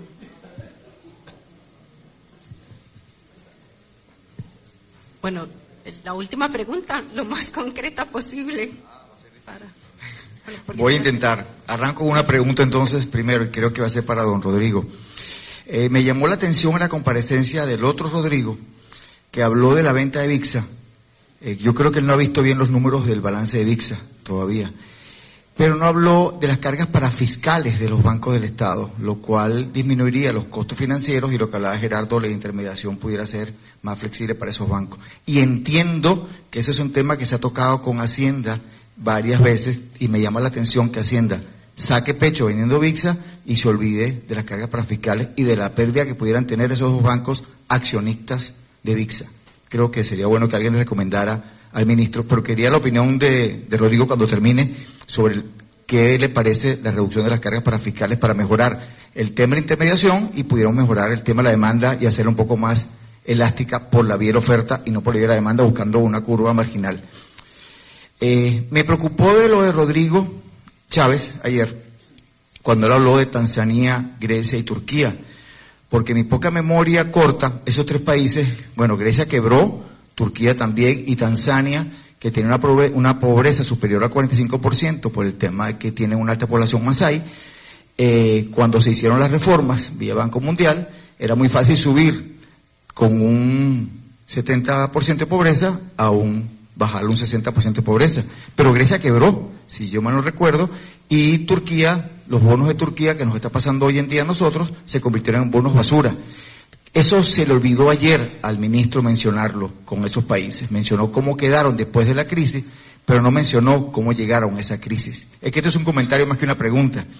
Y anotándome el comentario de Ricardo, de Gerardo y de Don Luis, el comparativo del gobierno del PAC, de Luis Guillermo Solís, es igual al comparativo de Chávez del 98 al 2001. Lo que dijo el ministro de Economía del gobierno de Chávez en el 2001 fue muy parecido a lo que dijo ayer Rodrigo Chávez en la Asamblea. Cuando él habló de la gente que tenía avionetas ayer en la Asamblea, yo no puedo negarle a ustedes que a mí me preocupó, porque fue lo que dijo el ministro de Chávez, que aquella gente que tenía avionetas, yates y carros costosos tenían que pagar impuestos. Y fue el comienzo de la debacle de Venezuela. Eh, se los dejo como reflexión porque el capital, como todos sabemos, no tiene país. Si un empresario que tenga una avioneta estacionada en Pavas, que ya pagó su impuesto, que tiene un Maserati en el restaurante y ya pagó su impuesto, le está diciendo el ministro de Hacienda de un país, voy por ti, señores, yo me preocuparía si esa gente va a seguir generando empleo o invirtiendo en nuestro país. La pregunta solamente era lo de parafiscales, don Rodrigo. Eh, gracias, Juan Manuel. Eh, vamos para referirme rápidamente a este último en que lo único más, eh, más pendejo, decimos en Costa Rica, más temeroso que un millón de dólares son dos millones de dólares. Em, vamos a ver. Pongamos en contexto, tema de cargas parafiscales, fundamental. Me parece que es un componente de la agenda de reducción de distorsiones que tiene que estar ahí en esa, en esa conversación sobre reducción de distorsiones en el sector, en el sector financiero. Las cargas parafiscales afectan a los bancos del Estado, de manera que en, ese, en la medida en que se reduzcan, pues favorecerían las condiciones competitivas de los bancos del Estado, pero los bancos del Estado en este momento eh, controlan alrededor de la mitad del crédito del, país, es decir, eh, son, son sistémicos, son muy grandes, tenemos al, primer banco más grande del país y al segundo eh, en esa lista. Y ciertamente son bancos que influyen, que tienen un impacto enorme sobre lo que ocurra en la actividad crediticia nacional, de manera que el tema de reducir cargas para fiscales debe estar en la agenda de reducción de distorsiones y claramente va a tener un impacto sobre eh, los costos de intermediación eh, y por el tamaño de esos actores podría tener un efecto, eh, un impacto sobre las tasas y los márgenes de intermediación también en el sector privado. De manera que concuerdo plenamente con la necesidad de eso. Ahora, ¿por qué me imagino que no lo planteó el señor ministro? Bueno, porque ayer la, comparecencia era sobre cómo reducir el déficit fiscal y las cargas para fiscales, más bien, digamos, iría en, en, otra dirección, o bueno, habría que ver cómo se, cómo se qué se hace con la reducción, porque si al final se hace algo que habían planteado los bancos del Estado, que es con la reducción de cargas para fiscales, más bien se le paguen dividendos al gobierno, eh, no se mejoraría la posición competitiva de los bancos del Estado, eh, pero se mejoraría significativamente la posición recaudatoria del gobierno. Entonces ahí, sí tendríamos que ver exactamente qué se hace con la reducción. O sea, es, una reducción para que se mejore las condiciones de competencia de los bancos del Estado o para mejorar los ingresos del gobierno o tal vez una combinación de esas. Bueno, muchas gracias, don Rodrigo, muchas gracias, don Luis, don Eli, don Ronulfo, muchas gracias a Deloitte, quien siempre eh, colabora con la academia para poder realizar estos foros sobre la presentación del programa macroeconómico y la revisión del programa macroeconómico. Muchas gracias a todos y a los que se quedaron hasta ahora.